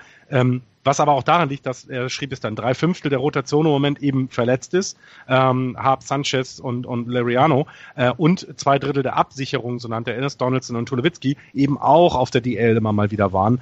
Mm, das, das, das heißt, da ist tatsächlich die Frage, was, was tun auch die dieses noch, was, dieses Jahr noch, ne? Denn du bist immer noch in der, in der Chance auf einen Wildcard-Platz. Du weißt, welche Offensivpower du eigentlich bei dir in den Reihen haben könntest. Und, und er hat so ein bisschen spekuliert darüber, dass man wenn man zu, den, zu der Trading Deadline, wenn man so sieben Spiele und drüber äh, äh, davon weg ist zur, zur Trading Deadline von, einer Wild, von einem Wildcard-Platz, dass dann wahrscheinlich die Free Agents, die noch was geben können, getradet werden, sodass man sich wieder ein bisschen ähm, ein bisschen die Farm aufbaut und der Rest kommt dann im Jahr drauf. 2018 hat zum Beispiel der, der George Donaldson seinen Vertrag noch und ja, das war so sein Ausblick. Vielen Dank für den Kommentar. Wie man für wie, George wie, Donaldson wie, wie lange ist könnte. Bautista noch äh, gebunden? Ich jetzt nicht im Blick. Ich guck's gerade nach, aber wie, was man, was man, was man alles für Josh Donaldson bekommen könnte. Was an Das halbe Saarland. Und 500 Bibeln. äh, ja. hat er dann? Also Bautista, wo ist er, wo ist er? Äh, nächstes Jahr hat er der Mutual noch, Option. Ja, der hat noch zwei Jahre Option. Okay. Und er hat ein, ein Jahr Vertrag dieses Jahr 18,5 Millionen. Ah, okay dann schlagen die wahrscheinlich drei Kreuze, wenn er, wenn er weg ist. Aber er ist, er ist halt, er ist halt sehr lustig, wenn er bei 3 zu 8 den Home Run schlägt und dann mit dem Batflip 45 Sekunden um die Bases braucht. Das, das ist super. Ich habe mir das letzte Mal angeguckt. Ich musste so lachen. Das ist so super. Das, ah, Kennst du den aktuellen äh, Betting Average von äh, Saltalamacchia bei den, bei den Blue Jays? Der wird die 1,50 wahrscheinlich auch nur kratzen, oder? 0,40. oh Gott, aber der ist nicht Starting-Catcher. Äh, ne? Nee, nee, aber er hat äh, 25 At-Bats. Ja, aber äh, davon äh, hat er halt einmal getroffen. Und er gilt als einer der schlechtesten Pitch-Framer in der gesamten Liga. Ja. Ja, das war doch, das war doch bei uns auch schon immer das Thema, dass er irgendwie ähm, ähm, Pitches so framed, dass sie eher zu Balls gehen als, äh, als selbst wenn sie in der Zone, selbst wenn sie in der Zone sind. Ja, aber ich noch mal raus. Aber er hat einen Ring. Ja. Ja, alles richtig ja. gemacht in seiner Ich mag ihn ja auch. Ich mag das ihn auch. Ja überhaupt nicht, äh, überhaupt nicht die Frage, aber 0,40 ist halt schon ein bisschen bitter.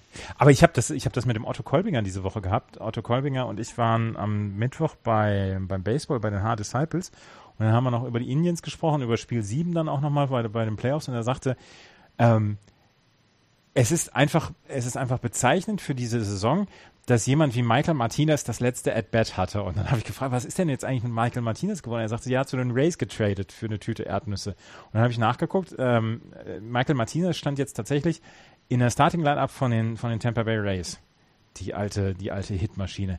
Der war, der war letztes Jahr, war der statistisch gesehen einer der drei oder vier schlechtesten ähm, Offensivspieler wohl der letzten 20, 30 Jahre. Und der hatte das letzte At-Bat bei den, bei der, bei der, bei der World Series Spiel 7. Das ist super. Ja. ja. Schade.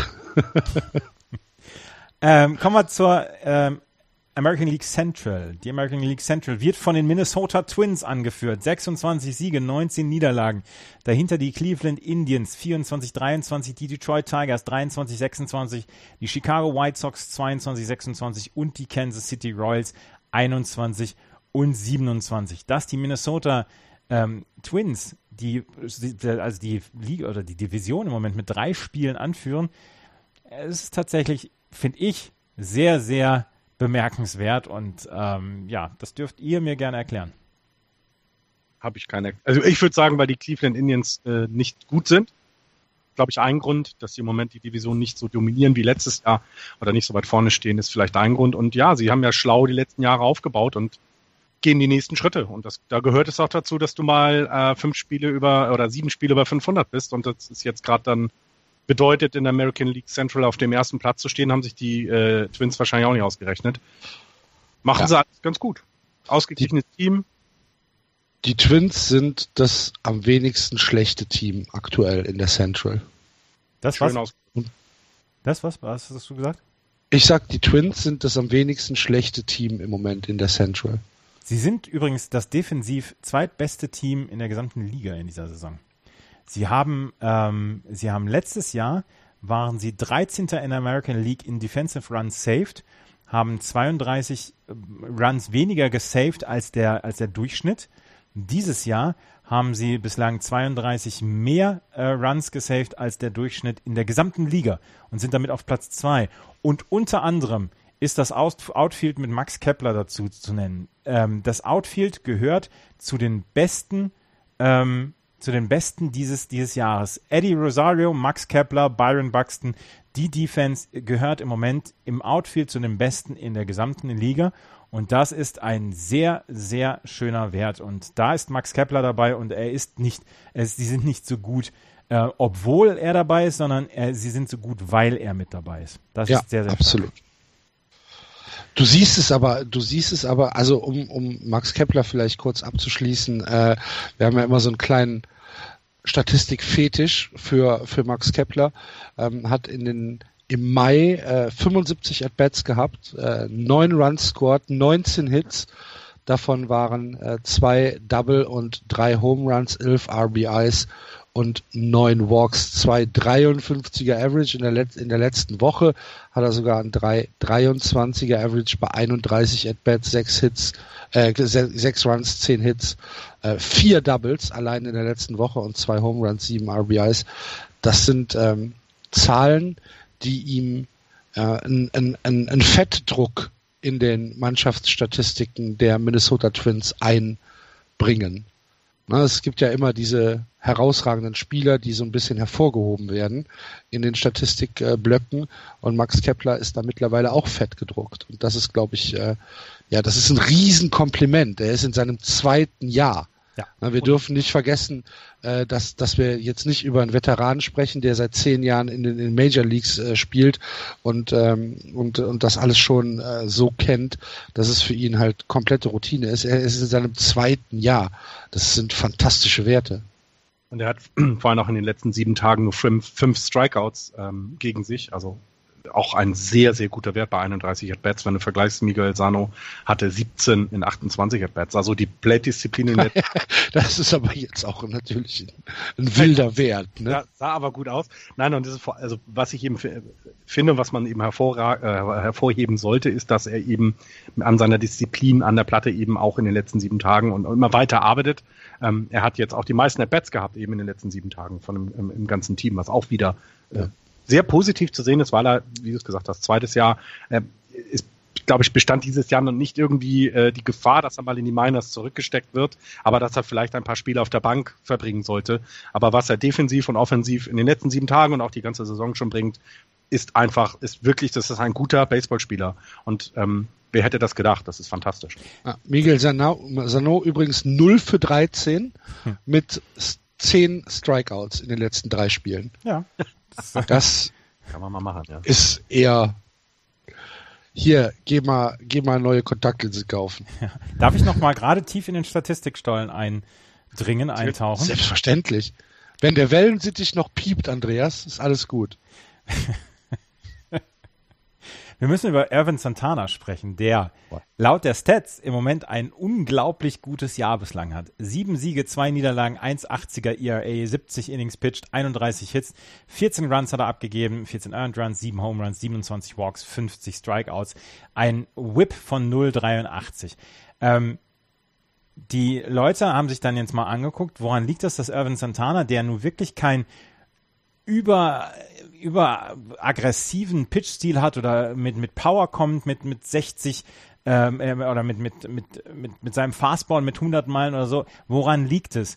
Und sie haben rausgefunden, er hat Glück. Und er hat ein sehr, sehr gutes Outfield beziehungsweise eine sehr gute Defensive, weil es gibt diesen, es gibt diesen Wert Fielded, in, Fielded Independent Pitching, Fielding Independent Pitching, FIP es gibt, also dieser, dieser Wert führt alles zusammen, was Strikeout Rate, Walk Rate, Home Run Rate, Ground Ball Rate in einen Wert rein. Wenn du einen Zweier FIP hast, dann ist das ungefähr Cy Young wert, also wertig. Wenn du einen Dreier hast, ist das sehr, sehr guter Wert. Vier ist ja normal halt okay. Fünf und höher ist ein schlechter Wert. Der FIP von Irvin Santana, der einen 1,80er ERA hat, ist bei 4,11. Das heißt, durchschnittlich bis unterdurchschnittlich.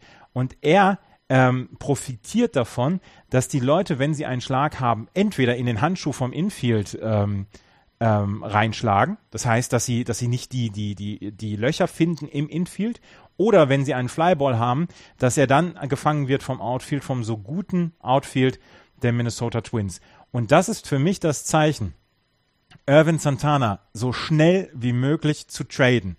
Dieses Glück wird vielleicht irgendwann aufgebraucht sein. Und Irvin Santana ist im Moment einer der Starting Pitcher, für die es wahrscheinlich eine ganze Menge an Gegenwert geben würde für die Minnesota Twins, die nach wie vor im Rebuild sind. Ja, sie sind auf Platz eins, aber sie haben dieses Jahr noch den Nummer eins Draft Pick zum Beispiel und sie sind, sie befinden sich noch im, im Rebuild und ich wäre, ich hätte jetzt gesagt, okay, lasst uns mal die anderen äh, Manager anrufen oder die anderen General Manager, ob sie nicht ähm, Verwendung haben für Irvin Santana. Es könnte einen guten Gegenwert geben. Schwierigkeit ist, ja, sehe ich auch so. Er hat auch also sein, sein, das erste Mal, dass man mit ihm reden könnte, wäre 2019. Da hat er, was ist es, eine Teamoption. Also da könnten sie sich überlegen, was sie tun. Nächstes Jahr ist er noch garantiert. Ähm, ja, wird er noch mal so ein Jahr haben dann? Ne? Das ist die Überlegung. Mhm er ist ja kein schlechter Pitcher insgesamt über seine Karriere gewesen. Es ist jetzt nicht so, dass er ein, er hat im Moment sein bestes Jahr, das stimmt. Ähm, und das gegen Ende der Karriere ist uah, ganz gefährlich. Deswegen, so jemand könnte zum Beispiel meines Erachtens den Yankees helfen. Wäre, wäre jemand, der für dieses Jahr und vielleicht dann auch nächstes den Yankees im Starting Pitching noch was unterstützt. Mal so in den Raum geworfen. Deswegen, ja, klar, lass sie mal gucken. Und die Yankees haben eine gute Farm. Warum nicht? Hm. Ja, das wollte ich jetzt nochmal gerade erzählen über die Minnesota Twins? Ich habe sonst in American League nichts. In American League Central?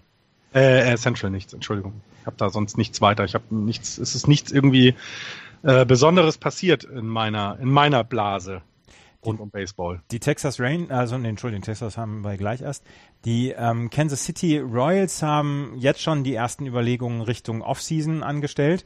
Ähm, sie würden gerne Eric Hosmer und Mike Mustakas behalten und würden ähm, Alcides Escobar gerne behalten, wenn er den richtigen Preis aufruft oder wenn er eine richtige, ähm, einen richtigen Preis akzeptiert. Ähm, Escobar will gerne 10 Millionen ähm, Dollar pro Jahr, aber er wird nach dieser Saison, die er bis jetzt hat und die ist bislang gar nicht gut, ähm, wird er ähm, wird er vielleicht einen niedrigeren Wert ansetzen müssen. Ähm, die Angels und die Red Sox haben, sind wohl Kandidaten für jemanden wie Mike Mustakas, der Third Baseman in, ist. Und ähm, die Kansas City Royals haben offensiv ein unglaubliches Problem. Ähm, sie haben einen 5,57er OPS, also On-Base Percentage plus Slugging. Ähm, der ist nahezu 100 Punkte schlechter als das zweitschlechteste Team. Das heißt, die sind offensiv im Moment wirklich sehr, sehr herausgefordert. Ähnlich wie die Giants in der ich National League sie sind. Ich sage euch mal, wie schlecht sie sind. Sie haben weniger Runs scored als die Giants. Und ich glaube, das schafft nicht jeder. Mhm. 160 eher die Giants und die Patres. Äh, äh, geteilter vorletzter Platz, 172. Also das sagt eben vieles aus. Und ähm, es gab diese einzige Möglichkeit nochmal, dass die alten Recken es nochmal schaffen. Es sieht ganz klar danach aus für mich, dass dem nicht so ist. Jetzt wird alles zu Gold gemacht und zu Prospects gemacht, zu Draftpicks gemacht. Ähm, was bei Drei auf den Bäumen ist, würde ich, würde ich genauso machen, ist auch völlig in Ordnung. Die haben es ganz toll alles geschafft, deswegen tolle, tolle Jahre mit den Royals, jetzt bauen sie wieder auf. Über Luis Robert haben wir letztes Jahr, äh, letzte Woche schon gesprochen, der bei den Chicago White Sox jetzt diesen großen Vertrag bekommen hat, 19-jähriger Kubaner und den man jetzt ähm, versucht mit jemandem wie José Abreu, mit Joan Moncada dann eine kubanische Achse ähm, zu installieren und ähm, die Jungs. Nicht hören. Was bitte? Spanische Achse. Lass das den Donald nicht hören. ist ja ist, ist wahrscheinlich kein White Sox Fan. Nee, Dings ist ja White Sox Fan. Barack Obama, der zieht ja gleich die Mauer sofort hoch, wenn ja. er das hört. Und bei den Detroit Tigers habe ich noch eine lustige Statistik gefunden. Ian Kinsler ähm, wurde für Prince Fielder vor Jahren getradet äh, zu den ähm, zu den Rangers, äh, von den Rangers zu den Detroit Tigers und seitdem sein OPS ähm, gegenüber einem Team ist bei keinem Team so hoch wie die Texas Rangers. Also er hat einen knapp Tausender OPS gegen die Texas Rangers in seinen Spielen. Ähm, höher als gegen jedes andere American League Team. Das ist so ein bisschen hier, ihr habt mich getradet, jetzt zeige ich es euch. Das ist super. Mhm. Disc freut man. Ne? Und in Cleveland haben sie äh, eine Statue für Frank Robinson äh, äh, enthüllt. Sehr schön. Ja. Ähm, Frank Robinson, erster afroamerikanischer Trainer, Manager für die Cleveland Indians, 75 bis 77 und natürlich äh, Hall of Famer. Und äh, wo war er vorher? Orioles, ne? Ich glaube, ich glaube, ich glaube, Orioles, äh, da hat er seine Meisterschaften mitgeholt, ja. Und jetzt haben sie ihm in Cleveland ähm, eine, eine Statue vor den Ballpark gestellt. Sehr schön. So viel Gossip, muss auch mal sein. Mhm. Der ist, Ach, schön. ist 81 schön. Jahre alt, lebt noch. Und Wie alt ist er? 81. 81, okay. Ich sehe das Foto gerade neben seiner Statue. Sieht, er sieht immer noch recht fit aus. Also. Ich finde das ja so schön in den, in den Inning Breaks bei, bei MLB TV gibt es ja im Moment diese, diese kleinen Highlight-Videos dann von den letzten Jahren, die wiederholen sich halt immer, wenn man, wenn man viele Spiele guckt, aber ist immer ganz, ganz nett. Ähm, als Hank Aaron den, den Ceremonial First Pitch geworfen hat, als die ähm, äh, Atlanta Braves ihren neuen Ballpark eröffnet haben, das fand ich sehr, sehr schön. Ja. Hank. Werden, werden diese Clips bei euch auch immer leiser? Nee. nee laut? Nee, bei mir werden sie leiser. Was ich lustig finde, ist, dass ich ganz große Probleme bei MLB TV habe, dass der Kommentar dann nicht da ist. Das heißt, ich habe den Stadionton, aber ich habe zwischendurch für zwei oder drei Innings den Kommentar nicht und dann ist er auf einmal wieder da. Ich mache gar nichts, ich gucke mir das Spiel an, ähm, muss dann zwei oder drei Innings auf den Kommentar verzichten, dann ist er wieder da, dann ist er wieder weg. Ja gut, bei Red Sox Spielen ist es ja nicht so schlimm. Aber die letzten Tage, Dan Eckersley, der war super. Ja, Dan Eckersley natürlich, aber Dan Eckersley alleine kann das auch nicht rausreißen.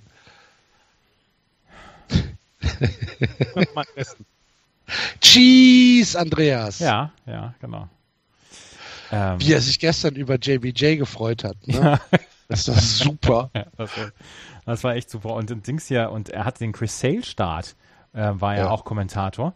Und Den habe ich nicht gesehen. Dennis Eckersley versteht ja so ein bisschen was vom Pitching. Und das war so super, wie er fast, ähm, fast jeden Pitch vorausgesagt hat, den, den Chris Sale jetzt bringen könnte. Und was ich super finde, was ich bei Chris Sale, das muss ich, Entschuldigung, gerade nochmal loswerden. Chris Sale, wenn der einen Pitch angezeigt bekommt vom Catcher, er sagt, er, er schüttelt niemals den Kopf. Er sagt nicht, den möchte ich jetzt nicht nehmen, ich möchte einen anderen Pitch. Der nimmt das, was ihm der Catcher vorschlägt. Und er sagte selber, ähm, ja, dann habe ich weniger, habe ich weniger Sachen, über die ich nachdenken muss. Der Catcher wird schon wissen, was er macht. Das finde ah. ich, das finde ich, das finde ich großartig. Chris Say ganz okay bisher, ne? Ja, der ist okay. In die American League West, ansonsten kriegen wir wieder böse Mails. Die Houston Astros führen mit 34 Siegen und 16 Niederlagen vor den LA Angels. 26 und 26, die Texas Rangers 24 und 26, die Oakland A's 22 und 26 und die Seattle Mariners mit 21 und 29. Die Houston Astros haben den besten Rekord in der kompletten Liga und den haben sie zu Recht und den haben sie mit absoluter Berechtigung und sie sind ähm, sogar auswärts noch stärker als zu Hause. 15 und 6 auswärts, 19 und 10 zu Hause die Houston Astros machen nach wie vor Spaß und eigentlich können wir uns da fast immer nur wiederholen. Ja, und Dallas Keuchel ist zurück von der von der DL. Ja. Ähm, was den was den Astros nicht schadet. ähm, er hat er, er ist also in seinem ersten Spiel äh, nach der äh, DL ist er äh, gestern äh, oder vorgestern, nee, gestern war es, glaube ich, gegen die Orioles. Ähm, sehr solides Outing und er steht immer noch unter zwei im ERA ähm, macht macht äh, die die Houston Astros nicht schlechter, dass Dallas Keuchel zurück ist. Lance McCullen Jr. spielt ganz hervorragend oder pitcht ganz hervorragend.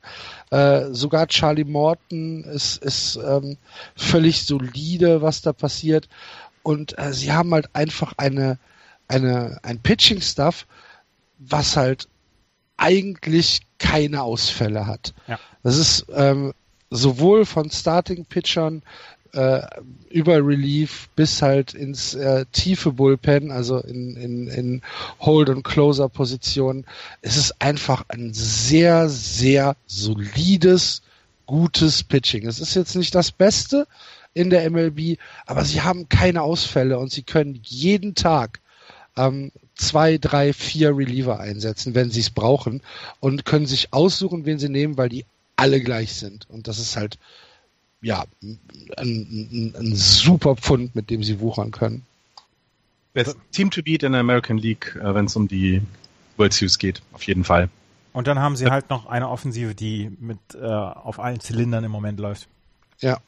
Auch aber jetzt nicht so überragende 350er Better, ne? wenn man das jetzt mal so ein bisschen mit anderen Teams oder mit anderen Spielern wie jetzt eben ne, Trout oder Harper oder sowas vergleicht. Das heißt, diese Aber da gibt's dann halt nur einen von und du hast genau. bei den bei den Astros hast du halt 15 Leute, die genau. über 300 sind. Ja, und eben und das ist das ist das das ist das fantastische an diesem Team. Das ist super ausgeglichen. Ähm, das ist äh, ähm, du, du hast halt jedes Spiel, kann jemand anders dich nach vorn oder dir den Sieg bescheren. Das ist, das ist sehr, sehr gut, ja. 244 Runs scored, ähm, sagt eben, Offensive ist schon mal, schon mal in den oberen äh, äh, drei Plätzen in der, in der American League auf jeden Fall.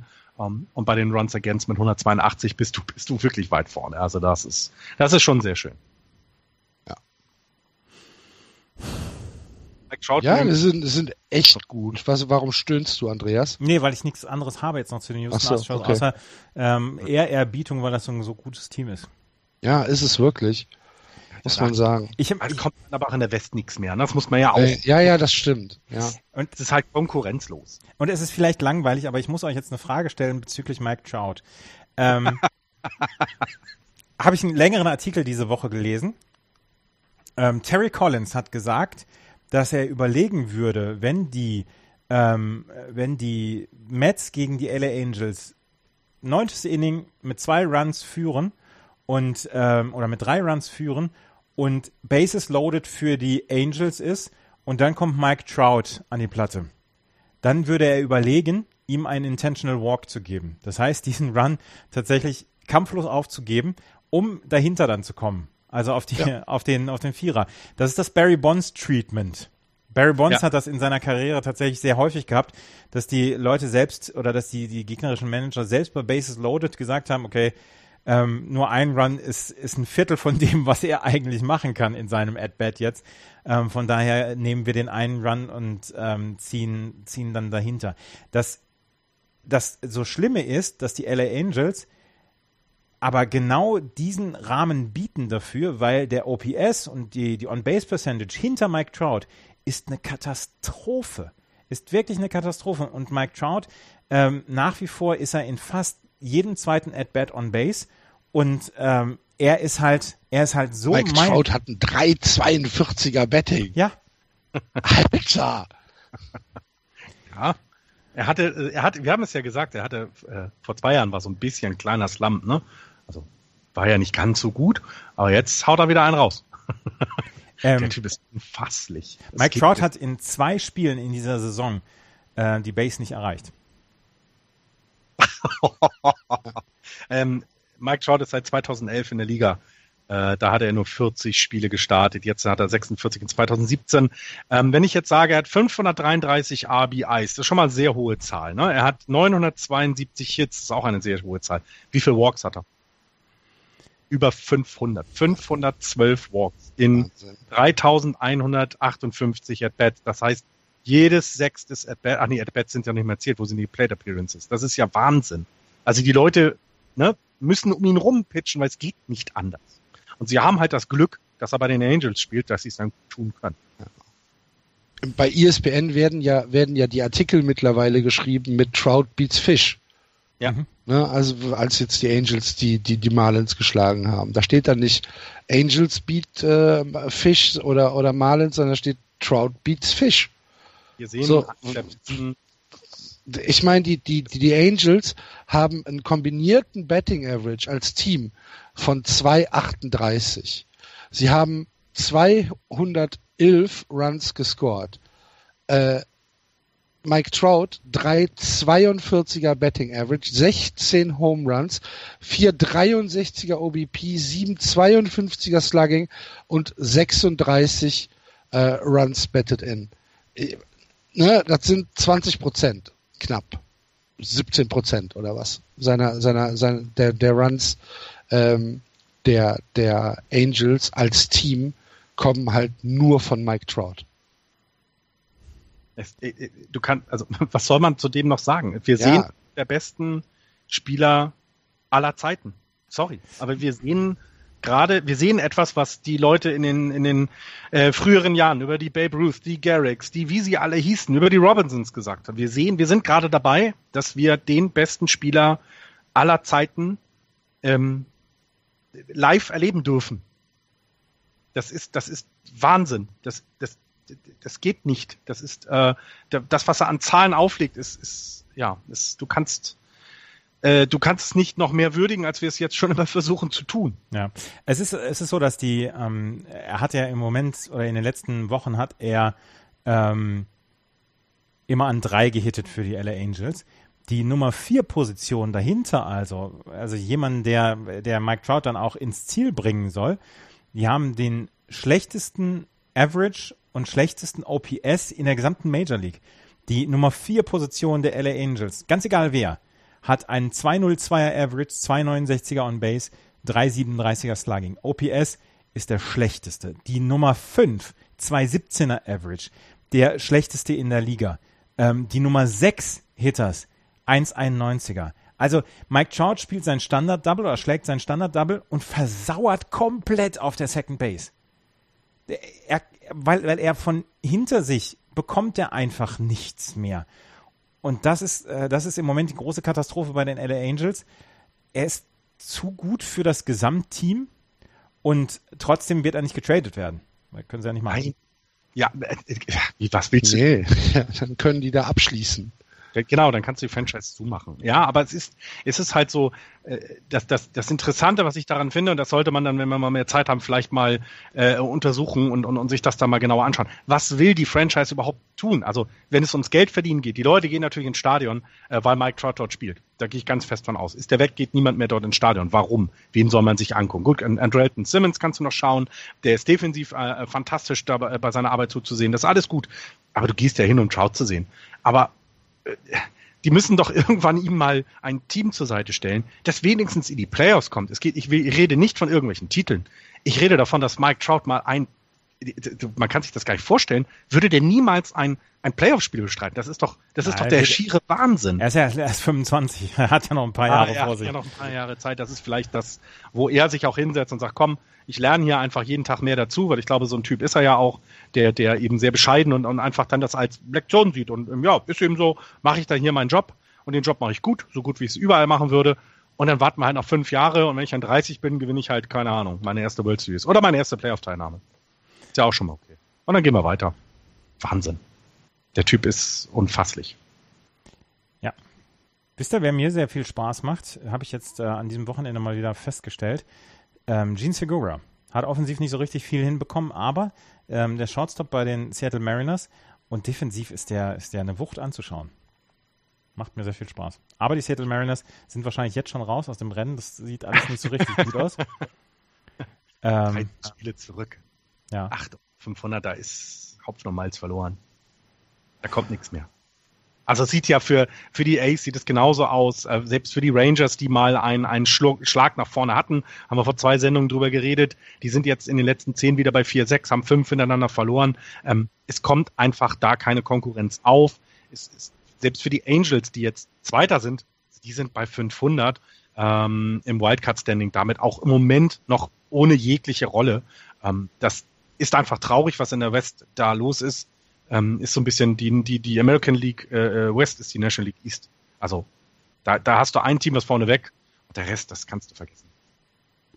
Also die letzten, also naja, also das, das, das bringt einfach nichts. Anderthalb Spiele sind die, die Angels im Moment vom, vom Wildcard-Platz entfernt. Was wollen sie machen? Wie sollen sie daran? Ich habe ich hab dir ja gestern, Andreas, diese, diesen Ausschnitt äh, Run Differentials mhm, geschickt genau. auf, auf Twitter. Und meines Erachtens hätte der auch in die ähm, American League West passen können. Absolut, ja. Ja. Also sind die Rangers mit plus 8. Ich meine, du hast natürlich überragend richtig geantwortet natürlich, sofort. Natürlich. Ohne, ohne, ohne Frage. Ähm, aber der, der hätte auch so in die, in die West übertragen werden können. Du siehst es ja. Äh, ja, und die Rangers, die, haben halt jetzt echt äh, ein Problem an der Backe, dass sie gegen äh, die Red Sox so aufs Maul bekommen haben. Ne?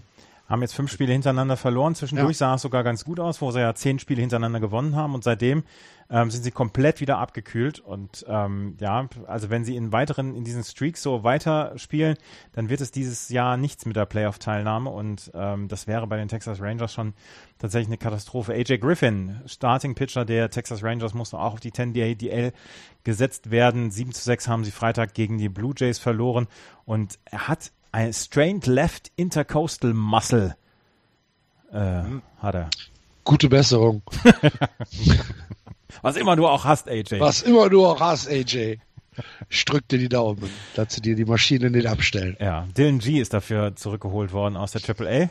so fantastisch. Dylan G. Dylan G, ja. Aus wahrscheinlich Ohio. Ja, wahrscheinlich. ja, mehr habe ich jetzt gar nicht zur, ähm, zur American League West. Habt ihr noch was? Nee. Ich habe da auch nichts gelesen, nein. Außer ja. dass Mike Trout, Mike Trout Dinge tut. Aber sonst ist tatsächlich, tatsächlich nicht viel zu erzählen. Wenn die, wenn ihr. Hat, hatten wir die, hatten wir die Mariners ähm, in unserem Tippspiel so weit unten? Äh, nee. Ich kann mich nicht mehr erinnern. Ich meine, ich hätte die Ace ganz unten gehabt und ich ja. weiß nicht, wo ich die, Mar die Mariners hatte.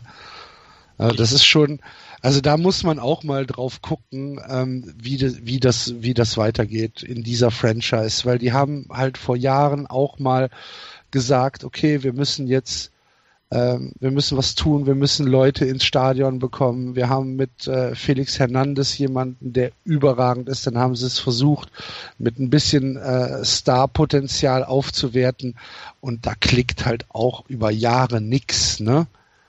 Da muss, muss man jetzt auch mal äh, gucken, ob da nicht mal äh, der, Ze der Zeitpunkt erreicht ist, ähm, dass, dass man da sagt, okay, bis jetzt hat nichts funktioniert, wir müssen jetzt nochmal neu anfangen. Ja. ja, und du hattest sie auf vier. Wir haben alle die Ace auf den letzten Platz getippt. Du hattest sie auf vier. Äh, okay. André, ich haben sie beide auf drei, aber glaube ich so ein bisschen gewürfelt. So wenn ich mich zurecht äh, zurückerinnere. Mal, ich würfel nicht. Ja, aber wer schlechter ist, Text oder Gott würfelt nicht. genau, erstens das nicht. Und zweitens habe ich. Da wir ja gerade schon mal beim Tippspiel waren, ich hatte noch mal in, dem, in den Beitrag zu dem Podcast geschrieben, dass wir, das, vielleicht haben die Hörer ja eine Idee, wie man ohne viel Aufwand unser Tippspiel vernünftig auf der Seite präsentieren kann. Das letzte Jahr musste ich halt immer alles manuell rüberkopieren und mir über Google äh, Sheet Tabellen Einbindungslinks und all so ein Quatsch. Das ist halt sehr manuell aufwendig. Wenn jemand eine tolle Idee hat, Gerne mal rüber damit. Ja. also ich finde auch mit dieser, mit diesem, mit diesem skandalösen Vorwurf sollten wir die Sendung ähm, sollten wir die Sendung beenden in der Baseball-Bundesliga. On, on, this bombshell? Genau, on this bombshell we end this. ähm, also, die Heidenheim Heideköpfe haben jetzt vier Spiele hintereinander gewonnen, nachdem sie mit 12 zu 0 gestartet sind in der Baseball-Bundesliga, haben dann zwei Spiele gegen ähm, die H Disciples verloren und dann die letzten beiden Spiele gegen Stuttgart. Die äh, erste Bundesliga Süd ist fantastisch. Heute gibt es dann noch ein Spiel zwischen ähm, H und den Regensburg Legionären. Die haben vier Spiele in dieser Woche gegeneinander. Äh, 2 zu 1 steht es in der Serie für die Regensburg Legionäre. Es waren sehr, sehr gute Spiele. Ich war Mittwoch beim ersten Spiel und heute wird der, äh, der unfassbar gute Pitcher Ryan Bollinger für die H-Disciples auf dem Mount stehen. Also entweder schaltet ein bei ähm, Sportdeutschland TV oder bei meinsportradio.de. Dort wird die ähm, Folge, werden die, werden die, wird das Spiel gezeigt. Ansonsten ähm, im Norden führen die Bonn Capitals vor den Solingen Alligators und dem guten Aufsteiger aus Doren. In der Südtabelle führt Heidenheim vor Mainz spielgleich. Danach, dahinter Mannheim, die sehr stark sind dieses Jahr. Und die H-Disciples auf Platz 4. Dahinter ein ganz kleines bisschen zurück die Stuttgart Reds und die Regensburg Legionäre. Aber da ist noch alles sehr im Flow. Das war's für heute. Wenn euch das gefallen hat, freuen wir uns über eine gute Bewertung bei iTunes. Ansonsten kommentiert bitte. Wir sind, wir machen immer alle 30 Teams. Wenn ihr ein einziges Team immer nur verfolgt, ähm, wären Axel und ich kein Teil des Podcasts, würden wir wahrscheinlich nur die Red Sox gucken und hätten dann sehr, sehr viel mehr Insiderwissen. Wenn ihr was habt, was, worüber wir sprechen sollen oder was euch aufgefallen ist, kommentiert bitte gerne bei uns auf der Seite auf justbaseball.de. Ansonsten folgt uns auf Twitter jb-podcast und ähm, da gibt es dann auf der Seite justbaseball.de gibt es auch noch einen Spendenbutton, falls ihr uns was Gutes tun wollt. Das war's für heute. Vielen Dank fürs Zuhören. Bis zum nächsten Mal. Tschüss. Tschüss. Tschüss.